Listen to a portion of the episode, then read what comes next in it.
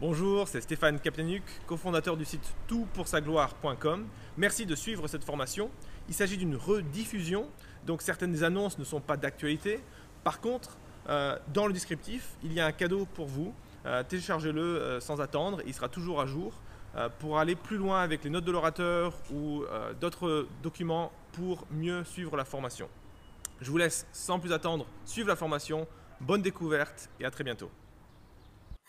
On est live. Bonsoir à tout le monde et bienvenue à ce webinaire euh, toutpoursagloire.com. Alors, peut-être c'est la première fois que vous nous rejoignez en, webinaire. C'est une soirée qu'on veut passer euh, ensemble. Euh, on veut répondre à, plusieurs questions ensemble, réfléchir un peu comment on peut vivre avec foi cette période un peu compliquée. Alors, ça fait maintenant des mois qu'elle dure et ça fait plusieurs fois qu'on l'aborde mais on, voudrait encore une fois euh, réfléchir ensemble et puis aussi euh, répondre à vos questions un peu plus tard, je vous en dis euh, plus dans quelques secondes. Avant, j'aimerais vous présenter mes invités. Alors j'ai l'honneur et la joie d'avoir avec moi Yannick Etier. Yannick est pasteur à Longueuil, sur la rive sud de Montréal, et c'est le directeur de, SOLA, c'est la branche québécoise de la Gospel Coalition l'équivalent un peu québécois de Évangile 21, si vous connaissez. Bonsoir Yannick. Bonsoir, merci. C'est la première fois que je suis avec vous. Ouais, merci beaucoup euh, d'être avec nous. On a vu, alors, si vous aviez euh, suivi euh, nos, conférences, Un Dieu bon dans un monde en crise et Chris mort pour nous, vous avez déjà vu Yannick. On a aussi Guillaume Bourrin, un Français expatrié.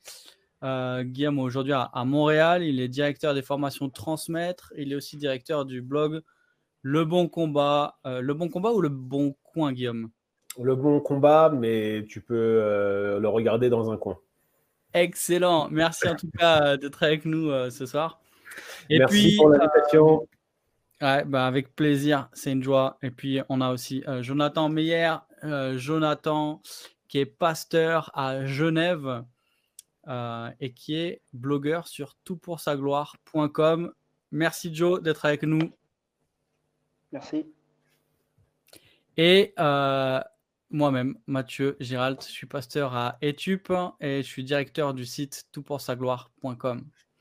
Alors le, but euh, de ce webinaire, c'est le même que pour tout ce que nous produisons à Tout pour sa gloire, c'est-à-dire on veut équiper les chrétiens pour les aider à, développer une vision biblique du monde pour qu'ils puissent glorifier Dieu dans tous les aspects euh, de leur vie. Et donc, ça va être le but que l'on poursuit dans notre conversation.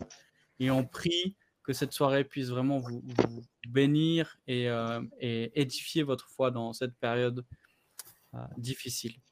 La soirée va se dérouler en deux temps.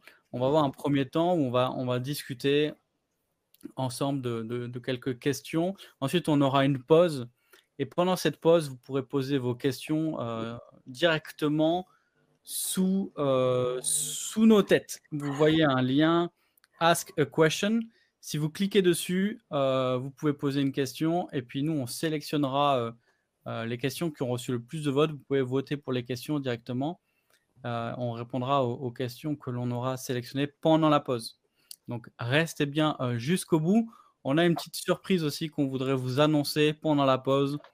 je vous en dirai plus tout à l'heure. Alors, Peut-être euh, première question à tous pour euh, euh, un petit peu situer aussi d'où nous parlons. Est-ce que vous pouvez donner en, quelques mots vraiment la, situation actuelle dans votre pays? Alors là, on a le, Canada et le Québec plus particulièrement. On a la Suisse avec Jonathan et puis, et puis la France avec moi. quelle est la situation actuelle dans votre pays? Et aussi, pour qu'on puisse mieux cerner euh, d'où vous nous parlez, quelle était la, situation de votre église avant le confinement, à quoi elle ressemblait? Ça, c'est juste un peu pour le contexte de, la discussion. Euh, Yannick, à quoi ressemblait ton église et, qu'est-ce qui se passe euh, aujourd'hui au, Québec? Alors, je suis pasteur d'une église évangélique baptiste. notre assistance avant la pandémie, confinement, tout ça était d'à peu près 400 et avec 250 euh, membres environ. Un collège d'anciens, tout ça. Euh, Maintenant, il y a eu différents moments. On a été fermé complètement. On a passé en web diffusion pendant plusieurs semaines. À l'heure actuelle, euh, à peu près tout le Québec est en zone rouge. Mm. Et euh, comme les églises sont, ce n'est pas officiel, mais sont considérées un peu comme des services essentiels, nous avons le droit d'avoir 25 personnes en présentiel euh, par salle qui a une entrée-sortie indépendante. Donc, dans notre cas, nous, en respectant toutes les mesures sanitaires, on parvient à aménager quatre salles et on fait deux services le dimanche matin. On peut donc accueillir 200 personnes chaque dimanche matin. Et la balance des gens suit en web diffusion. Euh, juste pour, pour comprendre un petit peu, tu dis euh, zone rouge. Qu'est-ce que ça veut dire dans, dans la vie des, Québécois? Et tu parles aussi de, de l'Église qui est considérée comme un, un service essentiel. Euh, par exemple, est-ce que vous pouvez accueillir du monde alors que des magasins restent fermés? Euh, C'est quoi la différence entre l'Église chez vous et le reste un peu de, de la vie euh, quotidienne? Euh, oui, alors les, services essentiels, ben, bon, en zone rouge, on parle des services essentiels uniquement qui demeuraient ouverts. Alors les commerces ouverts, et les, euh, les salles d'entraînement physique, euh, les théâtres, les cinémas, tout est fermé, les restaurants. On, peut, on peut acheter pour emporter dans les restaurants, mais c'est tout. Et donc, on se retrouve dans une situation où seules les églises et euh, les écoles peuvent avoir des groupes de personnes réunies. Ok. Euh, autrement, tout regroupement est interdit. Mm. C'est euh, accepté au bureau, au travail. On peut se rendre travailler au bureau, mais en principe, il n'y aura pas de groupe similaire à ce qu'on a dans une église. Hmm. Euh, et notre statut de service essentiel n'est pas officiel. Au début de la pandémie, ça a été. Il y avait une absence de dialogue. C'est impossible d'échanger avec le gouvernement de la part des euh, différentes religions. Et euh, c'est simplement en se regroupant, même en voyant certaines églises catholiques euh, désobéir, ouvrir, que le gouvernement a finalement mandaté des gens de nous rencontrer. Le dialogue a commencé et en fin de compte, le directeur des mesures sanitaires, euh, lors d'une rencontre virtuelle, s'est euh, carrément excusé euh, Wow. d'avoir traité ainsi les religions. Et sans nous donner un statut officiel de service essentiel, il y a eu cette décision de nous allouer un peu plus d'espace. Et donc, on est très reconnaissant pour ça. Hmm. Ouais, merci beaucoup. Guillaume, toi, toi qui es français mais qui vit au Canada depuis quelques années, euh, je, je rebondis un petit peu là sur ce que vient de nous dire euh, Yannick aussi pour mieux comprendre le, le- le contexte. Euh, Mhm. Est-ce que le gouvernement, il est aussi euh, dans une espèce de laïcité extrême comme en France? C'est quoi la, la- la différence? Et après, est-ce que tu peux nous parler un peu de, de l'église, de, de ton église? La- L'atmosphère est très semblable, quoique différente et avec un historique différent, mais les lois sont pas exactement les mêmes. Il y a eu une loi récente euh, sur la laïcité qui, est passée ici au Québec, mais elle n'a pas, euh, un, elle n'a pas la même radicalité qu'en France, même si euh, pour les Québécois c'est nouveau et assez radical, notamment pour les chrétiens. Deux, euh, elle n'a pas cette espèce de double interprétation là. Vous, savez sans doute que il y a toujours cette problématique là de double interprétation de la loi sur la laïcité. Il y a deux écoles de pensée à ce sujet-là. Euh, il n'y a, pas ce problème ici parce que la loi est relativement récente et on n'a pas encore un historique euh, interprétatif euh, de la loi. Mais bon, l'atmosphère est relativement semblable. La foi euh, doit être cantonnée à la sphère privée. Euh, en parler trop, c'est mal faire. Euh, enfin, vous voyez, il y, a tous ces éléments-là qui, sont communs entre la France et, le Québec. Euh, nous, on est rentré en France pour la dernière fois au mois d'octobre. Euh, et c'était juste avant, non, c'était avant octobre. Attendez, je vous dis une bêtise ici. Bon, peu importe quand est-ce qu'on est rentré en France, mais c'était entre, c'était avant que, que, que, ça se, se durcisse à nouveau, qui est comme ce deuxième confinement en France. Et en fait, moi, j'ai le sentiment que ce qu'on vit ici au Québec, surtout qu'ils ont remis des restrictions pour, les, pour le nombre de personnes dans les magasins récemment, est très semblable à ce que vous vivez en France euh, actuellement dans ce deuxième confinement. C'est très, très proche. On a probablement les mêmes expériences des deux côtés de l'Atlantique, même si bien sûr il y a quelques détails qui, changent. globalement, on est dans la, même, dans la même situation. En ce qui concerne notre église, avec mon collègue Pascal Denot à Saint-Jérôme, on a vu notre, notre audience grimper pendant le confinement, aussi, aussi paradoxal que ça puisse paraître. Il y a plus de gens aujourd'hui qui fréquentent notre Église, euh, essentiellement dû à notre présence sur les ministères numériques, je pense, avant euh, toute cette histoire, ce qui fait qu'on était assez, assez préparé en fait pour passer au online quand euh, les, premières restrictions sont arrivées. il s'avère qu'on a réussi à baptiser des gens pendant la pandémie. On a eu cinq baptêmes il y a à peine un mois. C'était très, très, encourageant. Je ne pense pas que beaucoup de gens ont une expérience semblable, même si j'ai vu des belles histoires comme celle-là. Euh, pour notre part, on a euh, deux salles qui donnent sur la rue, donc on arrive à faire des réunions euh, de deux fois 25 le dimanche matin. Et comme on est un peu plus de 100 dans l'église, on a un roulement qui permet en fait de, bah, à peu près une fois sur trois, on ne peut plus aller à l'église parce qu'on suit le culte depuis la maison, mais on arrive à, être dans un roulement perpétuel. Alors c'est sûr que moi, je le, comme je suis euh, un des prédicateurs réguliers, là, que j'interviens à peu près deux fois par mois dans l'église, euh, je, suis là très souvent, Pascal est là très souvent aussi, ce qui fait que nous, on ne ressent pas ça en tant que pasteur, mais pour les membres, c'est à peu près une, une fois tous les trois dimanches qu'ils sont obligés de s'absenter du culte et euh, qu'ils regardent le culte de chez eux.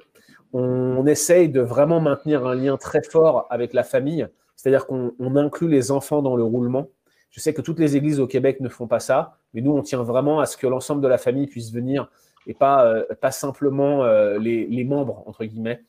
Par contre, c'est vrai qu'on a beaucoup de gens qui nous sollicitent parce qu'ils se retrouvent sans église. Leurs églises ne se réunissent pas ou ne peuvent pas le faire. Et euh, malheureusement, on ne peut pas accueillir tout le monde dans ces, temps si particuliers, puisque certaines grosses églises sont fermées. Hein. On a notamment pas trop loin de chez nous l'église de, de, notre collègue Gaëtan Brassard, le Portail, qui sont je crois, quasiment 1500 le dimanche, et aujourd'hui, ils ne peuvent pas assurer des cultes pour tout le monde. Donc, ça fait un grand nombre de chrétiens dans la nature qui cherchent une solution de, substitution. Et voilà, toutes les églises sont un petit peu euh, full en ce moment. C'est un petit peu la situation euh, au Québec, et c'est ce qu'on vit, nous, euh, sur la rive nord de Montréal, est très similaire de ce que Yannick vit sur la rive sud de Montréal, en fait. Hmm, ok, merci beaucoup. Joe, j'étais en Suisse il n'y a pas longtemps et avant d'arriver, j'entendais que la situation, elle était euh, un peu plus sympa qu'en France. Mais en fait, quand je suis arrivé, euh, j'ai appris que ça s'était durci euh, et que la, situation aussi au niveau des, hôpitaux, on est, c'était assez, assez grave sur Genève. Est-ce que tu peux nous dire là ce que tu vis à Genève et puis un peu ce que tu vis à l'église aussi? Ouais, alors, en quelques, mots, donc, bon, je pense que c'est quand même globalement assez similaire. Hein. donc, euh, on a affronté un petit peu les mêmes mesures, des fermetures, des ouvertures, des fermetures partielles, des réouvertures. Enfin, voilà, on n'arrête pas. Moi, j'ai calculé, hein, on, a, on a dû fermer euh, totalement l'église pendant à peu près un tiers là, des, des dimanches, en tout cas de, de l'année. Euh, donc, c'est quand même vraiment très important. Là, euh, ben, après-demain, on va avoir notre. Euh, non, pas, pas après-demain, je veux dire, ce dimanche qui vient, là, on va avoir notre premier culte en présentiel limité depuis, euh, depuis le début du mois de novembre. Donc voilà, on est encouragé. Bon, c'est dû, il y a eu un peu une, beaucoup d'églises qui se sont mises ensemble de tous bords hein, pour écrire au gouvernement et l'interpeller au gouvernement genevois, hein, parce qu'en Suisse, on est un État fédéral, donc chaque canton a une législation qui est différente. Donc là, ils ont écrit au gouvernement genevois un petit peu au nom de la liberté de religion pour dire, mais écoutez, euh, maintenant, il faut réouvrir les églises, un petit peu comme euh, vous au, Canada, je pense. Euh, cette idée que c'est un service essentiel, c'est fondamental et c'est important qu'on puisse réouvrir et ça a été accepté. Donc là, on va être limité à 50 personnes. Euh, et, voilà, donc on est aussi dans la même configuration avec des cultes mixtes, c'est-à-dire culte en présentiel et puis une diffusion en live pour ceux qui ne peuvent pas venir avec des inscriptions. On doit prendre les coordonnées des personnes, on n'a pas le droit de chanter, on doit aussi porter le masque du début à la fin du culte. voilà un petit peu là où on en est aujourd'hui. C'est important que, que, Jonathan puisse accueillir 50 personnes pour pouvoir accueillir tous les, tous les frontaliers qui vont aller faire du ski en Suisse pendant les vacances d'hiver. Hein. C'est pour ça qu'ils ont augmenté les restrictions. C'est ça. ça. Et puis, bon, à Genève, ils vont pas faire beaucoup de ski à Genève même, mais peut-être du jet ski. ouais. Ah, quant à moi, en, France, c'est aussi euh, assez similaire. Euh, mmh. On a dû refermer. Donc, à la, suite du déconfinement, on avait pu réouvrir euh, avec certaines mesures. On a dû refermer. ensuite, on a pu réouvrir. Et là, les, les, les, mesures se sont enchaînées, en fait. On, on, a été fermé pendant longtemps. Et c'est vrai qu'après la réouverture de, des magasins, par exemple, des magasins dits non essentiels, c'est-à-dire des magasins qui ne vendaient pas euh, de la nourriture. Les églises restaient fermées. Euh, et là, il y a une pression au niveau euh, du gouvernement qui a été menée surtout par l'Église catholique, mais pas que. donc, il y a une réunion avec les principaux conseils de culte, mais c'est surtout l'Église catholique en fait qui a, qui a un peu poussé pour que l'Église, les églises puissent réouvrir. Il y avait au début une jauge de 30 personnes euh, et cette jauge a été un peu revue euh, à la hausse, en tout cas euh, revue dans, dans, le sens où maintenant la, la fréquentation possible était calculée en fonction de la, des mètres carrés. Donc je ne sais pas, vous, j'ai l'impression qu'il y, y, a un plafond un petit peu au, au, Québec et en Suisse. nous, on a une règle un petit peu d'occupation de l'espace, ce qui a pu ressembler à ce qu'on avait avant le confinement. Et par exemple, nous, on, accueille à peu près 250 personnes euh, le, dimanche matin en temps normal. Là, on sera en mesure d'accueillir une centaine de personnes. Donc j'ai l'impression que c'est un peu, euh, un peu plus souple que, que vous, euh, en tout cas pour l'instant. alors, Merci là pour, euh, pour ces précisions. Ça nous aide et, ça nous montre aussi qu'on est en train de vivre quelque chose qui est assez, euh, assez inédit, c'est-à-dire que on, habite à des, milliers de kilomètres, on est de l'autre côté de l'Atlantique, mais on est soumis aux mêmes restrictions euh, et on vit finalement la, la même chose en même temps. la première question que j'aimerais vous poser, et je, te la pose peut-être à toi, Joe, en premier. Qu'est-ce que toi tu as vu que ce, que ce que ce premier confinement qu'on a vécu il y a quelques mois, euh, est-ce que toi, d'ailleurs, tu en as vécu un premier confinement? Oui. tu avais eu aussi deux confinements. Euh, qu'est-ce que ce premier confinement a, révélé dans la foi des membres de ton Église euh, Et qu'est-ce que tu as vu avec le deuxième confinement? Derrière la question, c'est quels sont les défis principaux dans la foi des membres de ton Église?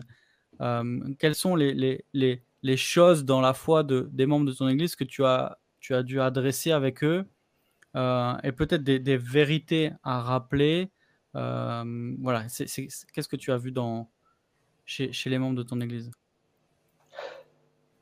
Bon, je dirais, euh, bon, ce qui est vraiment particulier, c'est premièrement que finalement, on n'a pas trop de retour parce qu'on a beaucoup moins l'occasion de voir les personnes et du coup, c'est un peu c'est un peu un ministère, on va dire, unilatéral où euh, on, va, on va proposer un contenu, enfin, on va offrir des choses aux, gens, mais on aura assez peu de, de retours. Alors, bon, il y a ceux qui sont vraiment très, très, très impliqués, on garde le contact, mais il y a quand même un peu tous ceux qui sont un peu dans la, dans la périphérie du groupe de l'Église qui vont être plus.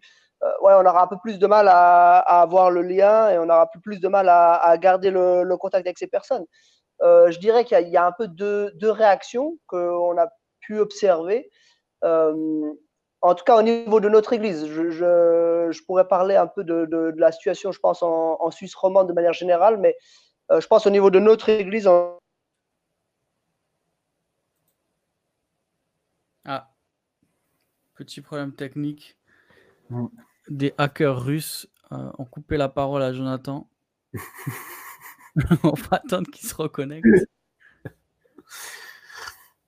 Mais euh, peut-être tu veux enchaîner, je sais pas, ou le temps qu'il revienne.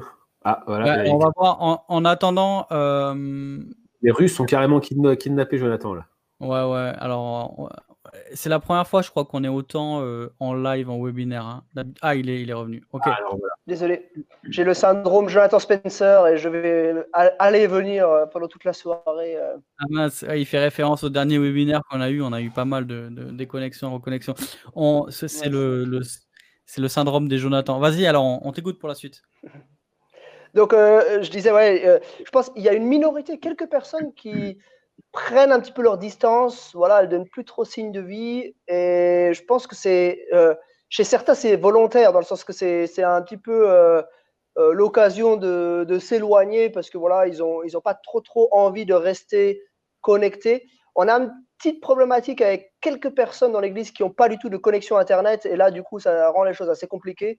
Euh, j'ai passé aussi pas mal d'heures avec les uns et les autres à expliquer comment utiliser Zoom, comment euh, aller voir des vidéos sur, euh, sur YouTube et des choses comme ça. Enfin bref, au début j'ai même fait des tutos et des trucs comme ça. Mais bon, de manière globale, à part cette minorité de personnes avec qui on a du mal à avoir le contact, je suis très encouragé de voir quand même beaucoup de gens qui, je pense, se posent de bonnes questions, réfléchissent, qui ont envie d'avancer, qui sont motivés et avec lesquels, malgré euh, le fait qu'on ne se voit plus, ils, ont envie vraiment de maintenir le contact.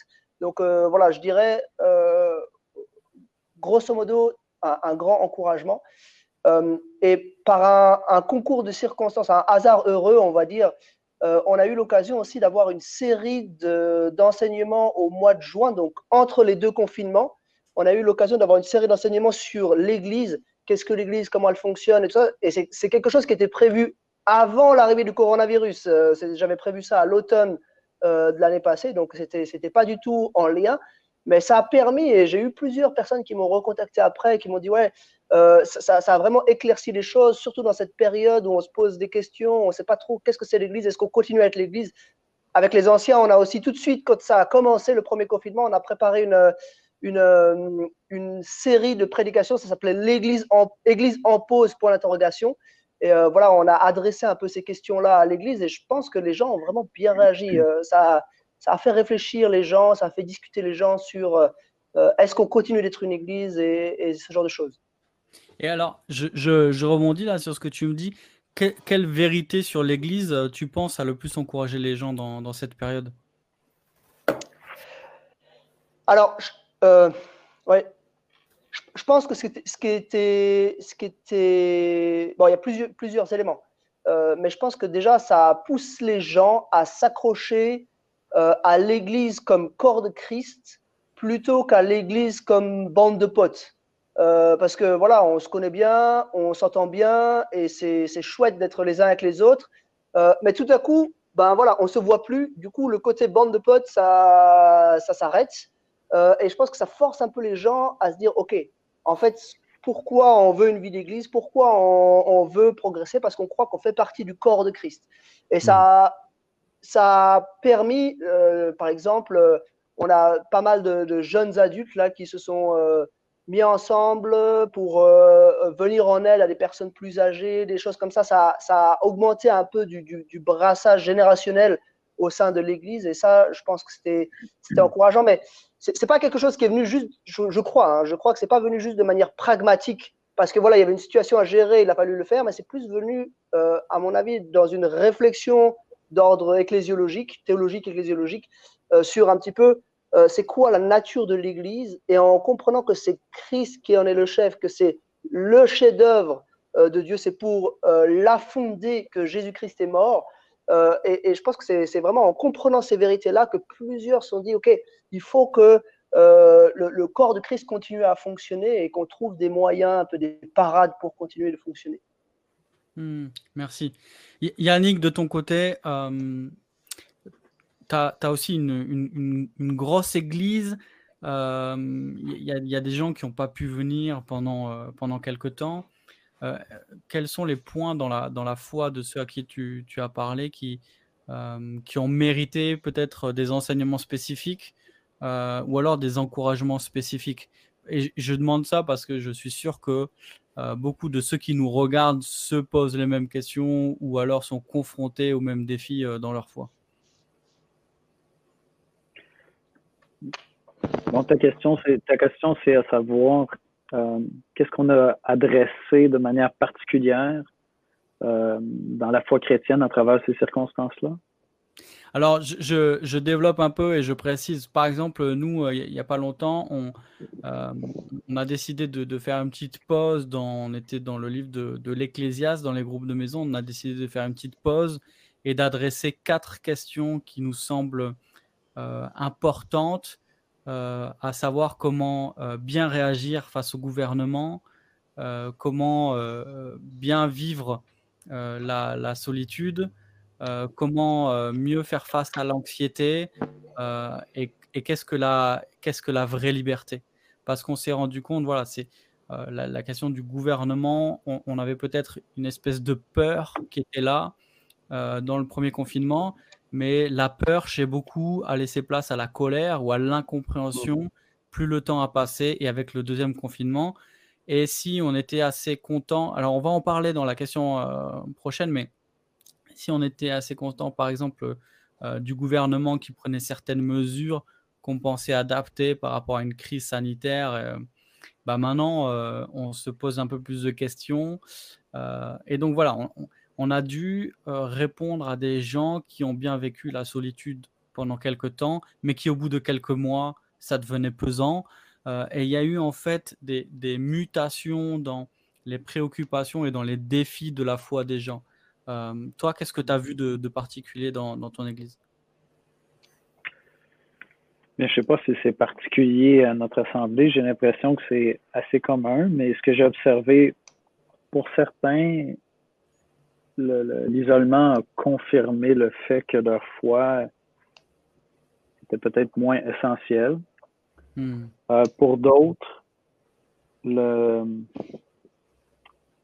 il y a eu une espèce de mensonge, je pense, qui s'est installé, euh, qui les a amenés à croire qu'ils n'avaient pas besoin d'une communion euh, humaine en personne.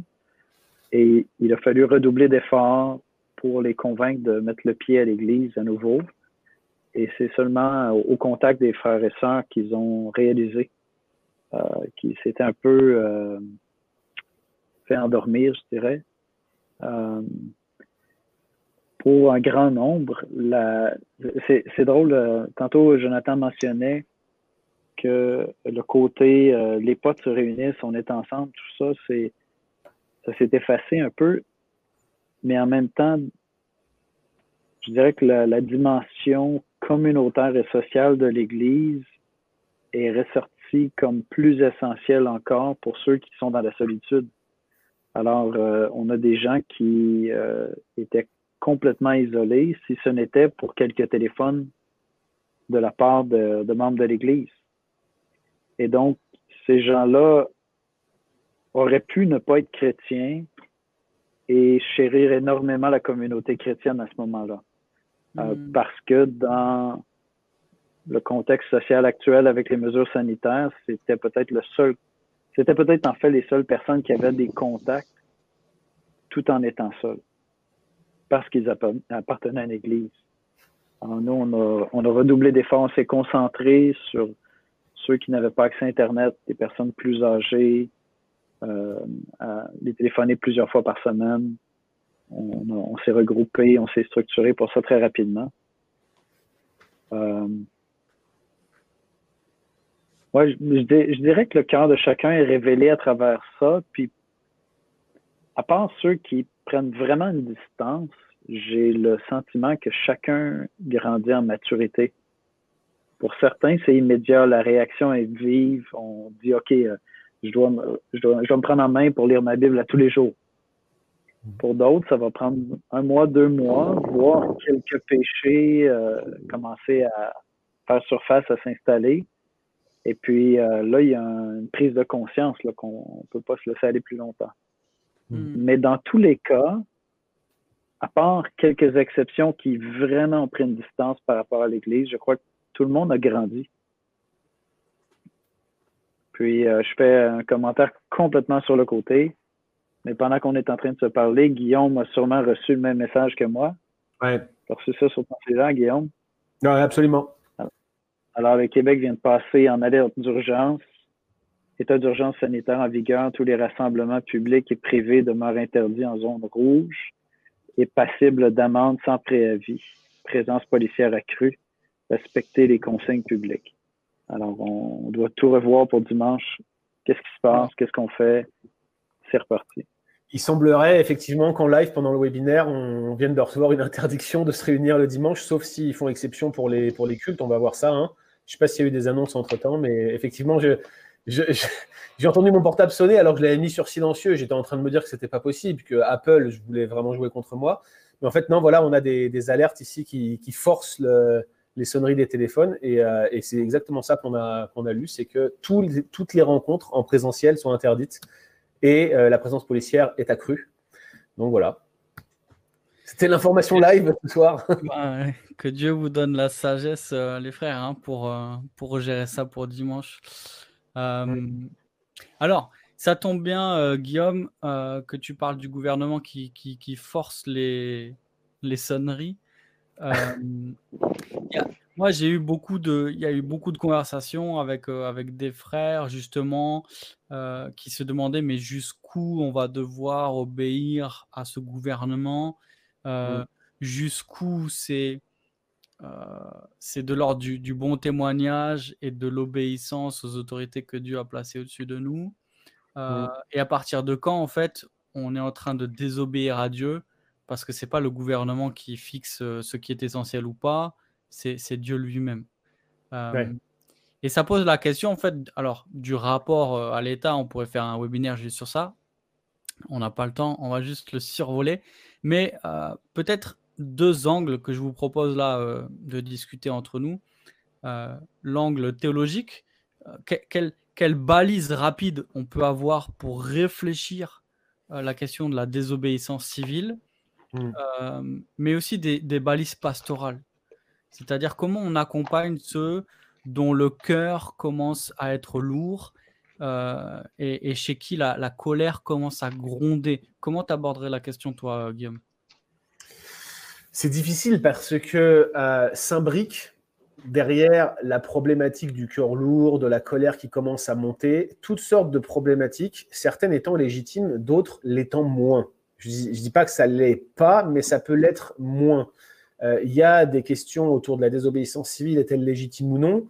Euh, On a fait, avec Yannick d'ailleurs, un, podcast dans le cadre de Sola et avec Coram Deo sur la désobéissance civile. Et dans l'état où on était à l'époque, on en concluait que la désobéissance civile n'était pas la meilleure option.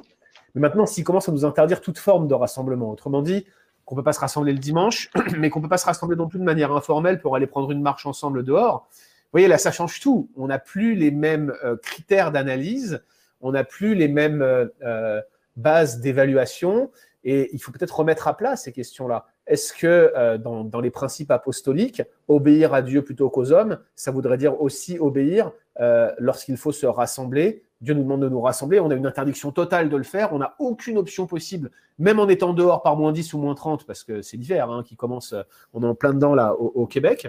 Euh, qu'est-ce, que, ça veut dire dans ces cas-là? Donc ça, c'est une des premières questions. Deuxièmement, euh, qu'est-ce qu'on fait sur toute la désinformation qui est absolument incroyable dans euh, cette pandémie? Personne ne peut affirmer certaines choses avec certitude sur les cas de transmission, sur la protection, etc., etc. Mais vous avez quand même euh, un fond euh, chez certains chrétiens qui est très revendicatif sur des questions comme le masque, euh, sur des questions comme les rassemblements, sur des questions comme l'ouverture ou non des commerces, etc., etc. C'est pareil. qu'est-ce qu'on doit dire et faire là-dessus? Comment on évalue les motivations des cœurs? Est-ce que c'est de la rébellion qui est en jeu? Ou est-ce que réellement c'est une saine colère qui émane de personnes qui ont l'impression que, que le gouvernement est en train de prendre des prérogatives qui euh, ne lui reviennent pas et qui s'opposent aux principes bibliques? Donc quand on pose les, questions sous, sous ce jour-là, euh, bah, les critères d'analyse sont différents. Moi, je pense euh, que c'est difficile d'avoir une réponse qui soit complètement tranchée sur l'une ou l'autre de ces questions-là on voit que les situations varient et peuvent varier d'un instant à l'autre. On le voit avec le, texto que Yannick a montré. Et je pense qu'on peut essayer de dégager des principes qui sont euh, ceux de, la, priorité de l'obéissance à Dieu mais du respect du commandement euh, que, Paul nous donne, entre autres, hein, qui, est, je pense, qui, dérive du, du, Deutéronome notamment, euh, de respecter le, pouvoir civil que Dieu a établi sur nous. Alors, il faut contrebalancer les deux. Il y a ces deux notions qui sont là, et il faut savoir comment on va euh, interagir avec elles. Mais effectivement, il y, a, un moment où on ne peut plus suivre les directives du gouvernement quand le gouvernement nous demande de faire des choses qui vont aller à l'encontre des préceptes moraux de Dieu. Euh, ou des principes de conscience que la parole établit. Et c'est là où il faut en, discuter et, trouver des réponses aux problématiques concrètes et personnelles que les uns et les autres vivent. Hmm. Ok, merci. Dans tous les cas, on, on peut conseiller d'en parler euh, aux anciens euh, dans l'Église.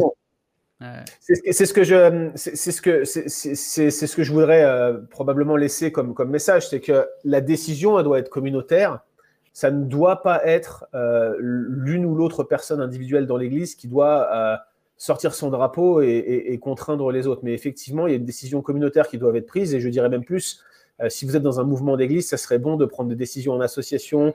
On a en France le CNEF, qui est relativement bien structuré et qui est très sensible sur ces questions-là. Ce serait vraiment dommage d'agir en franc-tireur si la désobéissance civile devait être mise en jeu, parce que ça, ça engagerait tout le mouvement, en fait, et ça serait vraiment mm. dommage. Ouais, c'est ça. Est-ce que Joe ou, euh, ou Yannick, vous avez quelque chose à ajouter sur, sur ce point en particulier? Bien, pense qu'il y a la dimension communautaire au public, et puis il y a une dimension qui est plus personnelle et privée. donc, où j'en suis, et puis si on veut être honnête, en discutant avec les gens, chacun il va de sa conscience dans le domaine plus privé. Il y a euh, des fois des petits gestes où on va se permettre d'enfreindre des règles parce que le, le soin à la personne humaine commande juste d'être attentif.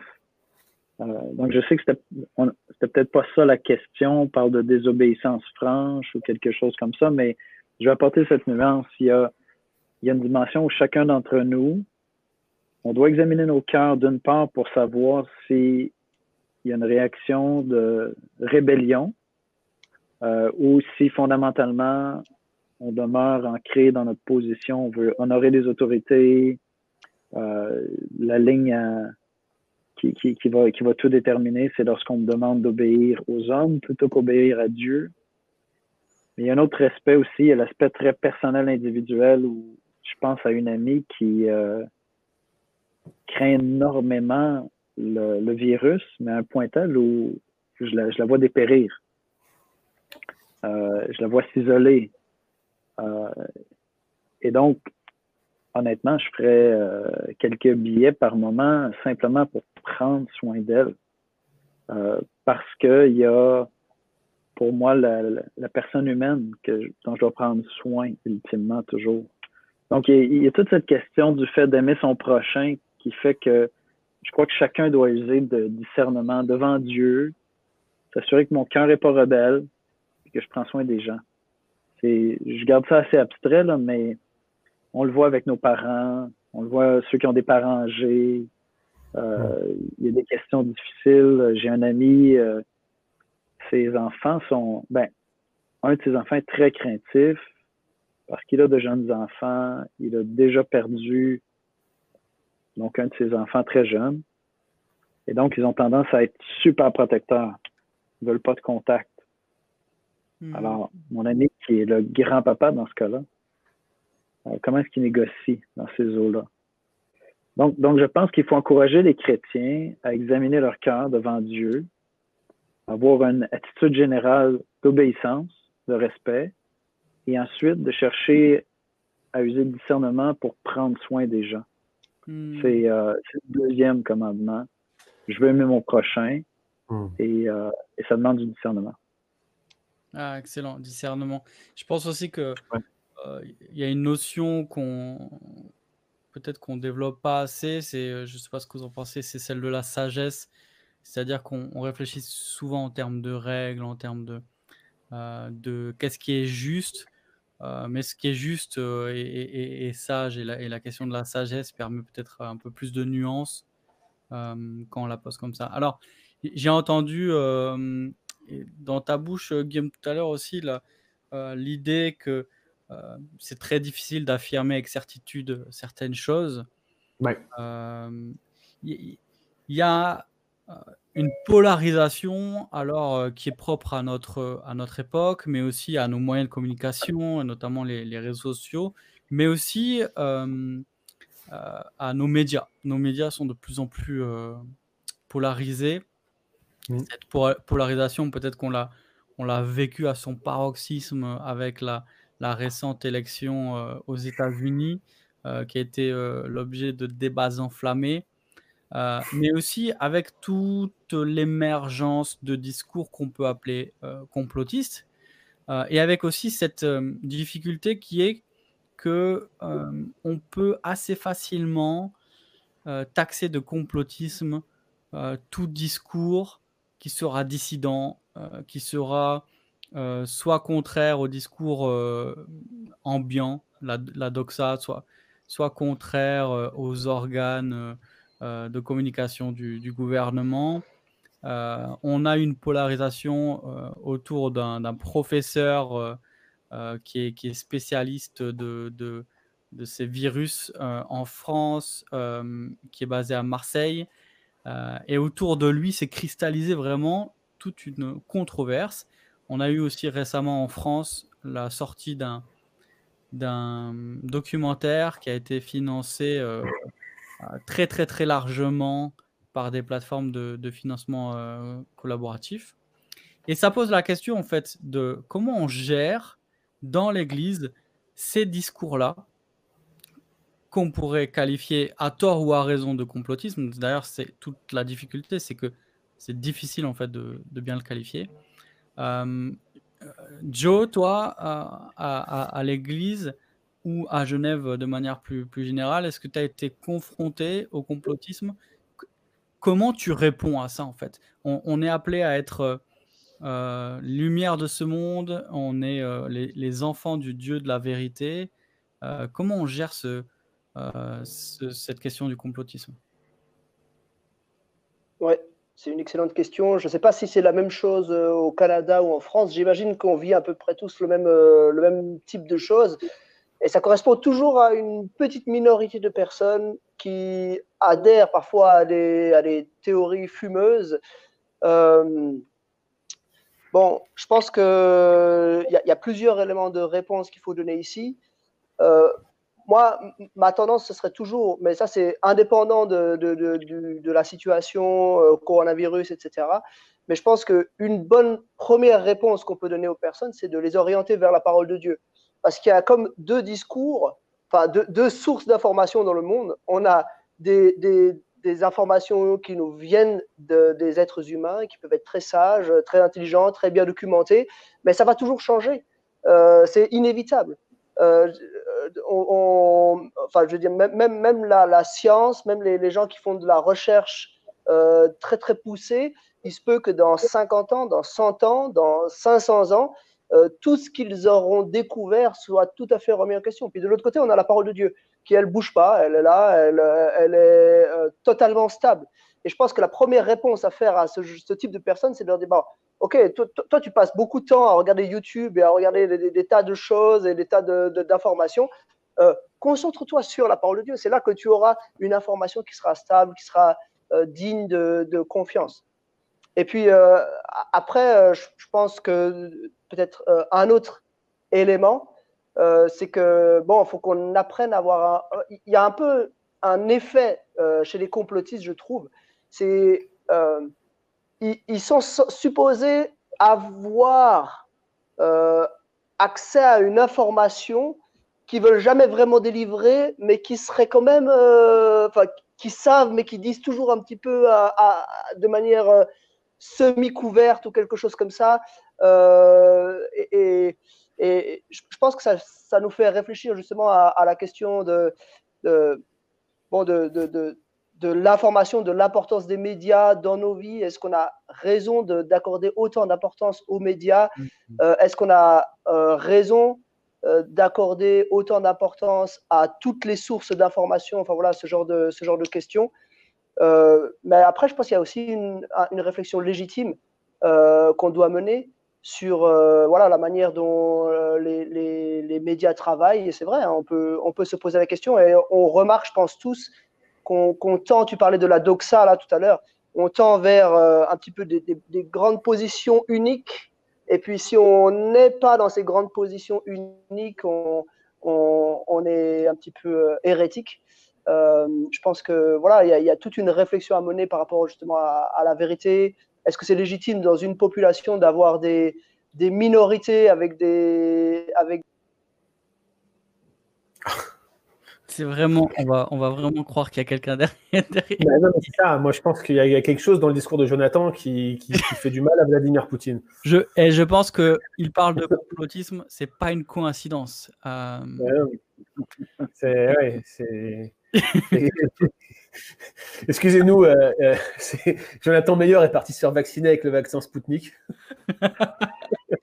Allez, eh, euh, je, voulais, je voulais te poser la question à toi aussi, Guillaume, parce que tu l'as, tu l'as abordé. Et puis je sais par ailleurs. Ah, il est, il est, ah, il est là, il est là, il est là. Tu es vacciné, vacciné, ça y est ou pas encore? C'est pas une coïncidence hein, si, si, tu coupes comme ça, à mon avis, hein, Joe. Tu es le plus dangereux ici pour, pour l'État fédéral de Genève. Qu'est-ce que tu. Eh, on, te laisse finir alors ce que tu, ce que tu disais? Non, enfin voilà, euh, je, pense. Euh, euh, enfin, il, y, a ces deux, ces deux excès à éviter c'est de, de, croire tout ce qu'on nous dit ou alors d'adhérer à certaines choses. ou alors à, l'excès de, de, croire rien et puis de, de, plus adhérer à rien. Je pense que beaucoup de journalistes font aussi leur travail du mieux qu'ils peuvent. Et puis, ma foi, on, on est dans une situation particulière qui fait qu'on n'a pas, on pas accès à des informations fiables, mais personne n'a accès à des informations fiables par rapport à tout ce qui nous arrive. Il faut faire preuve d'un saint scepticisme. Euh, Guillaume, toi qui es complotiste, euh, est-ce que tu peux nous en dire un peu plus? Non, euh, blague à part, tu, l'as mentionné tout à l'heure. Est-ce qu'il y a des, des, éléments que toi tu rajouterais?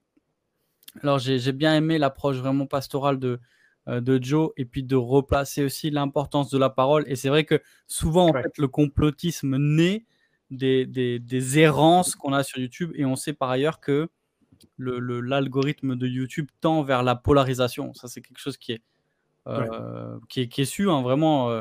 Euh, mmh on, va chercher à donner du contenu toujours plus clivant pour avoir un engagement plus fort, puisque c'est une, économie de l'attention. Donc, on va chercher à, engager, puis à ce que la personne reste le plus longtemps possible. Donc, en fait, déjà, dans Joe, tu disais, non seulement euh, on ne sait pas trier les sources, mais non seulement, en fait, on est, on est abreuvé de sources qui vont toujours nous mener vers une pente de plus en plus glissante. Euh, Guillaume, euh, qu'est-ce que tu aurais d'autre à dire sur, ce, sur cette question-là? Mais je, je, comprends que le complotisme ou l'algorithme YouTube qui pousse aux sources les plus clivantes, d'ailleurs Facebook fait pareil, tous les réseaux sociaux, hein, je veux dire, c'est peut-être que certains le font plus que d'autres, mais tous les réseaux sociaux incitent au clivage et les gens se déchaînent davantage lorsqu'ils ne sont pas en présentiel pour débattre, mais qu'ils le font par l'intermédiaire d'un écran ou euh, d'un appareil numérique euh, X ou Y. Donc c'est une constante. Mais la rumeur, elle est ancienne. Euh, je veux dire, on a vu plusieurs phénomènes de rumeurs ces dernières années. Bon, là, on a une pandémie mondiale, donc forcément, c'est exponentiel, mais on a vu des Roms qui se sont fait chasser par des jeunes de cité parce qu'il il y avait une rumeur qui avait circulé sur, je crois que c'était sur WhatsApp à l'époque, euh, et puis, ce type de rumeurs, on en a vu plusieurs dans l'histoire. J'en ai, j'ai pas préparé toute une liste, mais euh, dans l'histoire récente, il y en a eu beaucoup. Mais vous aviez des rumeurs similaires sur les juifs, sur des catégories de personnes, sur des pauvres, sur les femmes, sur euh, des gens dans certains villages. Et, les rumeurs se répandaient comme une traînée de poudre sans avoir besoin des réseaux sociaux dès la période de l'Antiquité et même avant.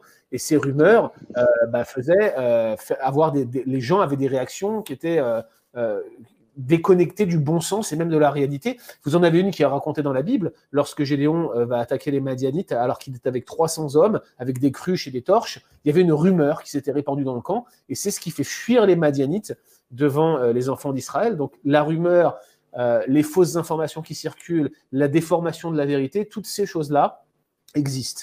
Moi, j'ai bien aimé ce qu'a dit Jonathan quand il parle de, de se recentrer sur la parole de Dieu, euh, dans les temps d'incertitude. Ça me paraît être essentiel. Manifestement, il y a des informations qu'on n'aura pas. On n'aura pas d'informations exactes sur la transmission, en tout cas pour le moment. Euh, on commence à avoir un peu plus d'indications par rapport euh, au climat plus froid, par exemple, ou encore sur certaines circonstances qui favorisent la contamination, mais on n'a pas toutes les réponses. On n'a pas non plus toutes les réponses sur les médicaments, même si certains ont mis en exergue tel ou tel médicament et, sont devenus d'ailleurs des experts sur Facebook pour les défendre. Il y a, des, réponses qu'on n'a pas. Et quand on n'a pas ces réponses-là, outre le fait de se protéger, de faire attention à sa santé, il est bon de, s'attacher, de s'agripper même aux vérités qu'on sait être sûr. C'est-à-dire que, est-ce que si je meurs demain, je sais où je vais? Tout simplement. Et ces vérités-là, elles sont essentielles, fondamentales.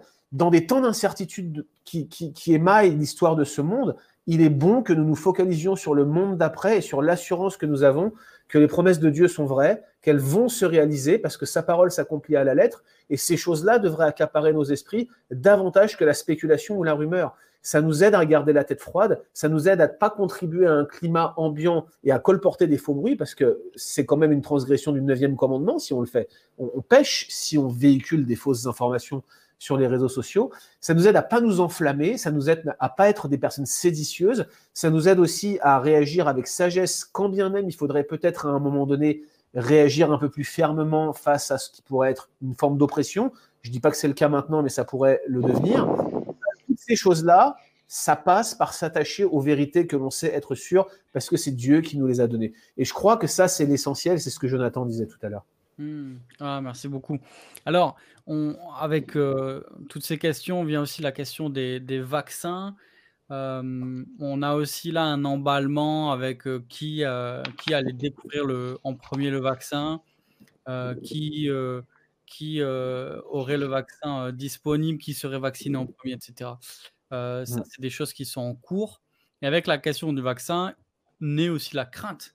Alors, non seulement la crainte euh, de, savoir ce qu'il y a dans le vaccin, les effets secondaires, est-ce qu'on devrait se faire vacciner ou pas, et aussi la crainte du contrôle, c'est-à-dire euh, euh, est-ce qu'on va être obligé de se faire vacciner, et là peut-être qu'on a des différentes plus notables dans, la, dans la gestion de, de, la question du vaccin, et notamment tout à l'heure, Yannick, tu me partageais que dans certaines zones du Canada, était mis en place ou allait être mis en place, tu, me dis, des zones euh, qui ne pourraient pas être accessibles à ceux qui n'ont pas été vaccinés. Est-ce que tu me, est-ce que tu me confirmes ça? Euh, En Ontario, le gouvernement de Doug Ford a annoncé dans les derniers jours qu'ils estimaient que suivant la Constitution, le vaccin ne pourrait pas être mandatoire, mais euh, comme il prévoit l'utilisation d'un passeport santé, ceux qui refuseraient le vaccin une fois l'opportunité euh, offerte à chacun euh, pourraient être restreints de certaines activités, non seulement pour aller visiter d'autres pays. On est habitué à avoir besoin de certains vaccins lorsqu'on voyage à l'international, mais ils ont mentionné, par exemple, les salles de concert, les théâtres, et donc c'est à l'étude. Et si je comprends bien, l'idée, c'est d'en venir à contraindre. Bon, on verra si ça se rend. Dans le sens que si la pandémie euh, se calme, s'il y a des euh, s'il y a d'autres traitements qui ne demandent pas le vaccin, mais qui permettent de protéger, peut-être qu'il y aura d'autres alternatives. Euh, je pense que la crainte plus générale qu'on entend, ce sont pas tant des gens qui sont contre les vaccins, mais la vitesse avec laquelle euh, ces vaccins sont développés, de les voir imposer, ça, suscite des craintes. C'est ça que j'entends en général. Il y a bien sûr des, euh, gens qui sont contre les vaccins, mais, c'est très, très minoritaire, je dirais, au, Canada. Euh, alors, la crainte est plutôt sur le fait de, se le faire imposer rapidement. Et hmm.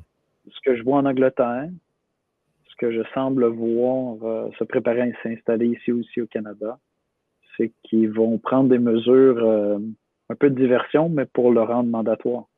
Donc, progressivement, euh, limiter les activités de ceux qui refuseraient. Euh, et on a une annonce déjà plus officielle avec le gouvernement ontarien.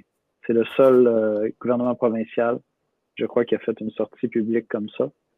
Mais ça semble quand même être une, une direction assez générale, je croirais. Alors, euh, quelle, euh, quelle serait la bonne réaction pour toi euh, par rapport à ça? Et, d'ailleurs, pas une, réaction stéréotypée qui conviendrait à toutes les situations, mais peut-être une bonne réflexion, une bonne ligne de conduite pour penser en tant que chrétien euh, ce rapport au vaccin, mais finalement, ça va concerner d'autres questions. On le verra, à mon avis, dans, les mois et les années à venir. Oui. Bien. Si vous permettez, je vais revenir un tout petit peu sur la question précédente pour répondre à celle-là aussi. Je pense qu'en Occident, nous sommes en train d'observer une euh, transformation assez radicale de notre rapport à l'information. Euh, bon, je suis probablement le plus vieux de, du groupe. Là. Euh, je viens d'avoir 50 ans. Mais plusieurs des observateurs de notre société, euh, de mon âge, font le même constat. Le journalisme a évolué. Il semble y avoir moins de journalisme de recherche. et donc, on a souvent un discours assez, assez unique qui circule.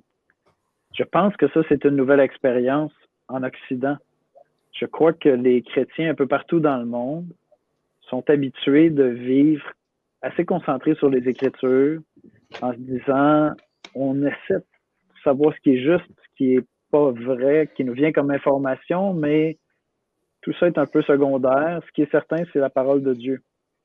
Je crois qu'il y a une crise en Occident où on dit euh, bon, on pensait que la liberté était plus réelle peut-être, ou la liberté même de circuler l'information était plus grande. Et puis là, il y a, une anxiété qui s'installe devant cette réalité-là. Les chrétiens ont toujours vécu, survécu, disons, à des contextes semblables, mais on a, a vécu un, moment assez unique dans l'histoire de l'humanité en Occident avec beaucoup de liberté, beaucoup de liberté d'expression, beaucoup de liberté d'information. Euh, et donc, on est en train de s'adapter à ça.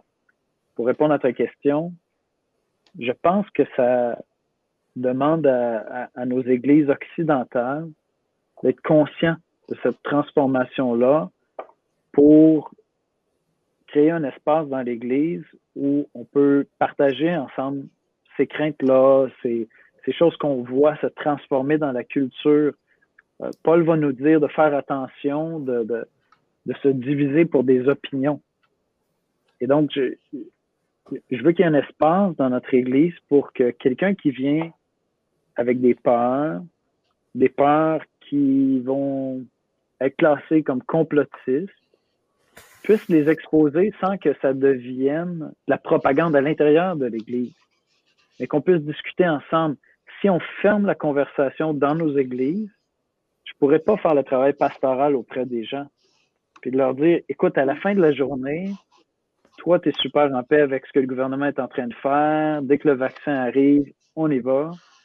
Toi, tu es super craintif. Euh, tu crois qu'il y a un manque de sagesse, même tu penses avoir découvert que Satan existe.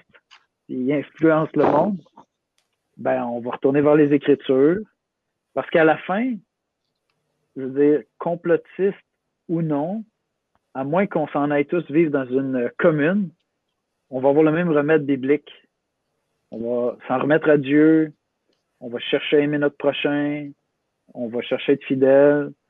Donc, donc je pense qu'on gagnerait à être conscient de cette transformation de l'Occident pour que dans nos églises, il y ait un espace pour vivre l'anxiété, la tristesse, les peurs qui sont générées par ces transformations-là et qu'on puisse accueillir en disant on est là pour s'écouter, on est là pour prier ensemble et on terminera toujours la conversation en revenant aux Écritures, en revenant à ce que Dieu nous demande. Ça, c'est l'information qui est certaine, comme disait Jonathan. Hmm. Alors, j'y vais un peu dans la même direction avec le, vaccin.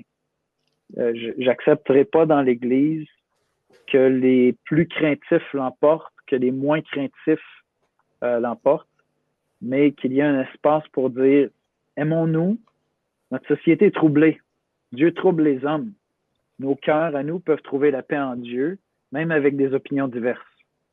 Longue réponse à ta question, là, mais j'espère que ça, aide à faire évoluer un peu la conversation. Non, c'est super, merci beaucoup. Je te, je te euh, garde, euh, Yannick, pour la prochaine question.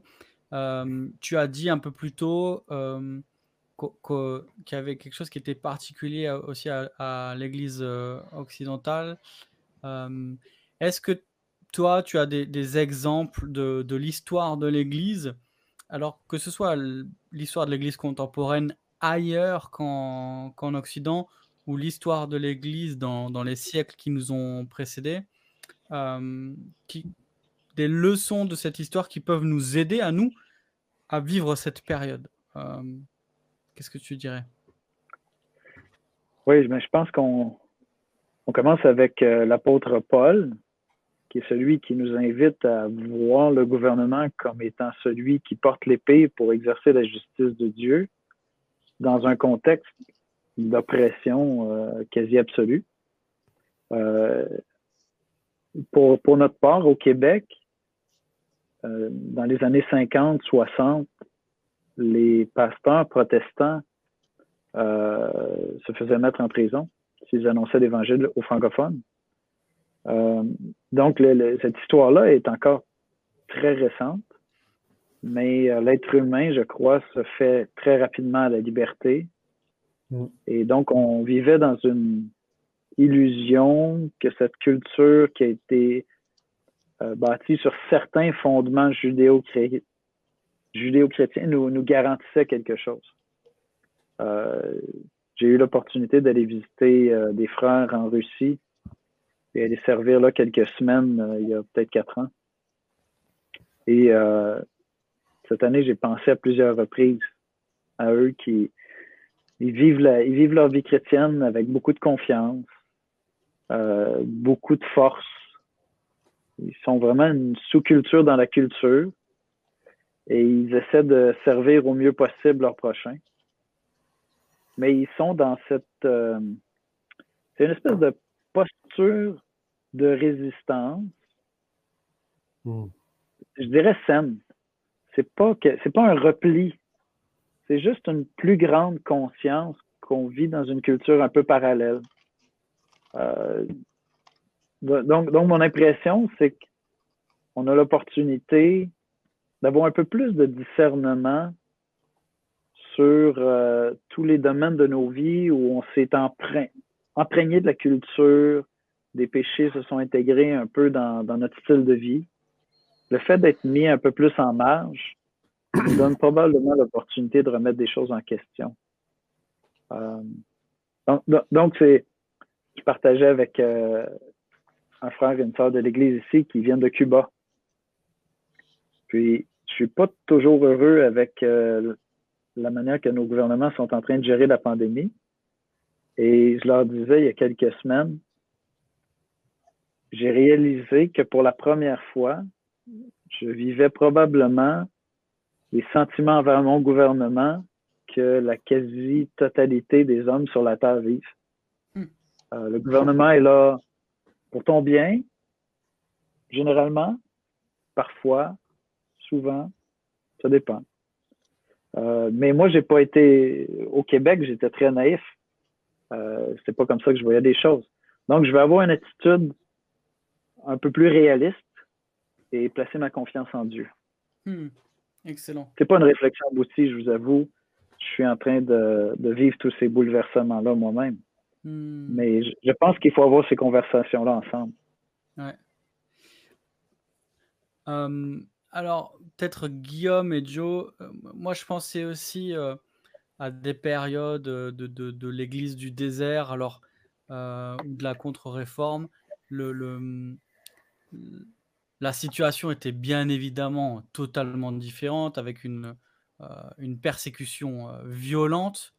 Euh, mais qu'est-ce qu'on peut apprendre, à votre avis, de, ces épisodes-là de, l'histoire du protestantisme pour justement nourrir notre foi aujourd'hui?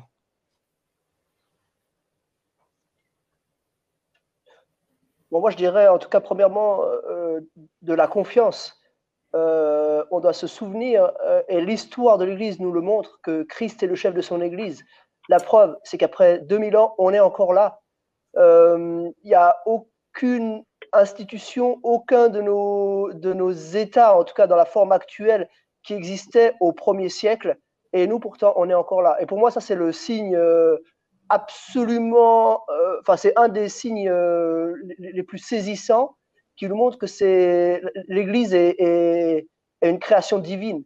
Euh, et du coup, ça doit nous donner confiance. Parce que quand on pense, bon, nous, on a l'impression que c'est un gros truc qui nous arrive, euh, mais quand on pense, je sais pas, voilà, au deuxième siècle ou des périodes comme ça où les, les chrétiens étaient dans les arènes, ou alors justement euh, avec les dragons, enfin quand ils étaient persécutés par les dragons du roi au moment de la réforme, enfin voilà, toutes ces, toutes ces périodes-là qui étaient extrêmes, euh, des gens qui vivaient, euh, enfin nous on vit pas une persécution, en fait on vit euh, une limitation pour l'instant, mais c'est pas dirigé spécifiquement contre les chrétiens, c'est global.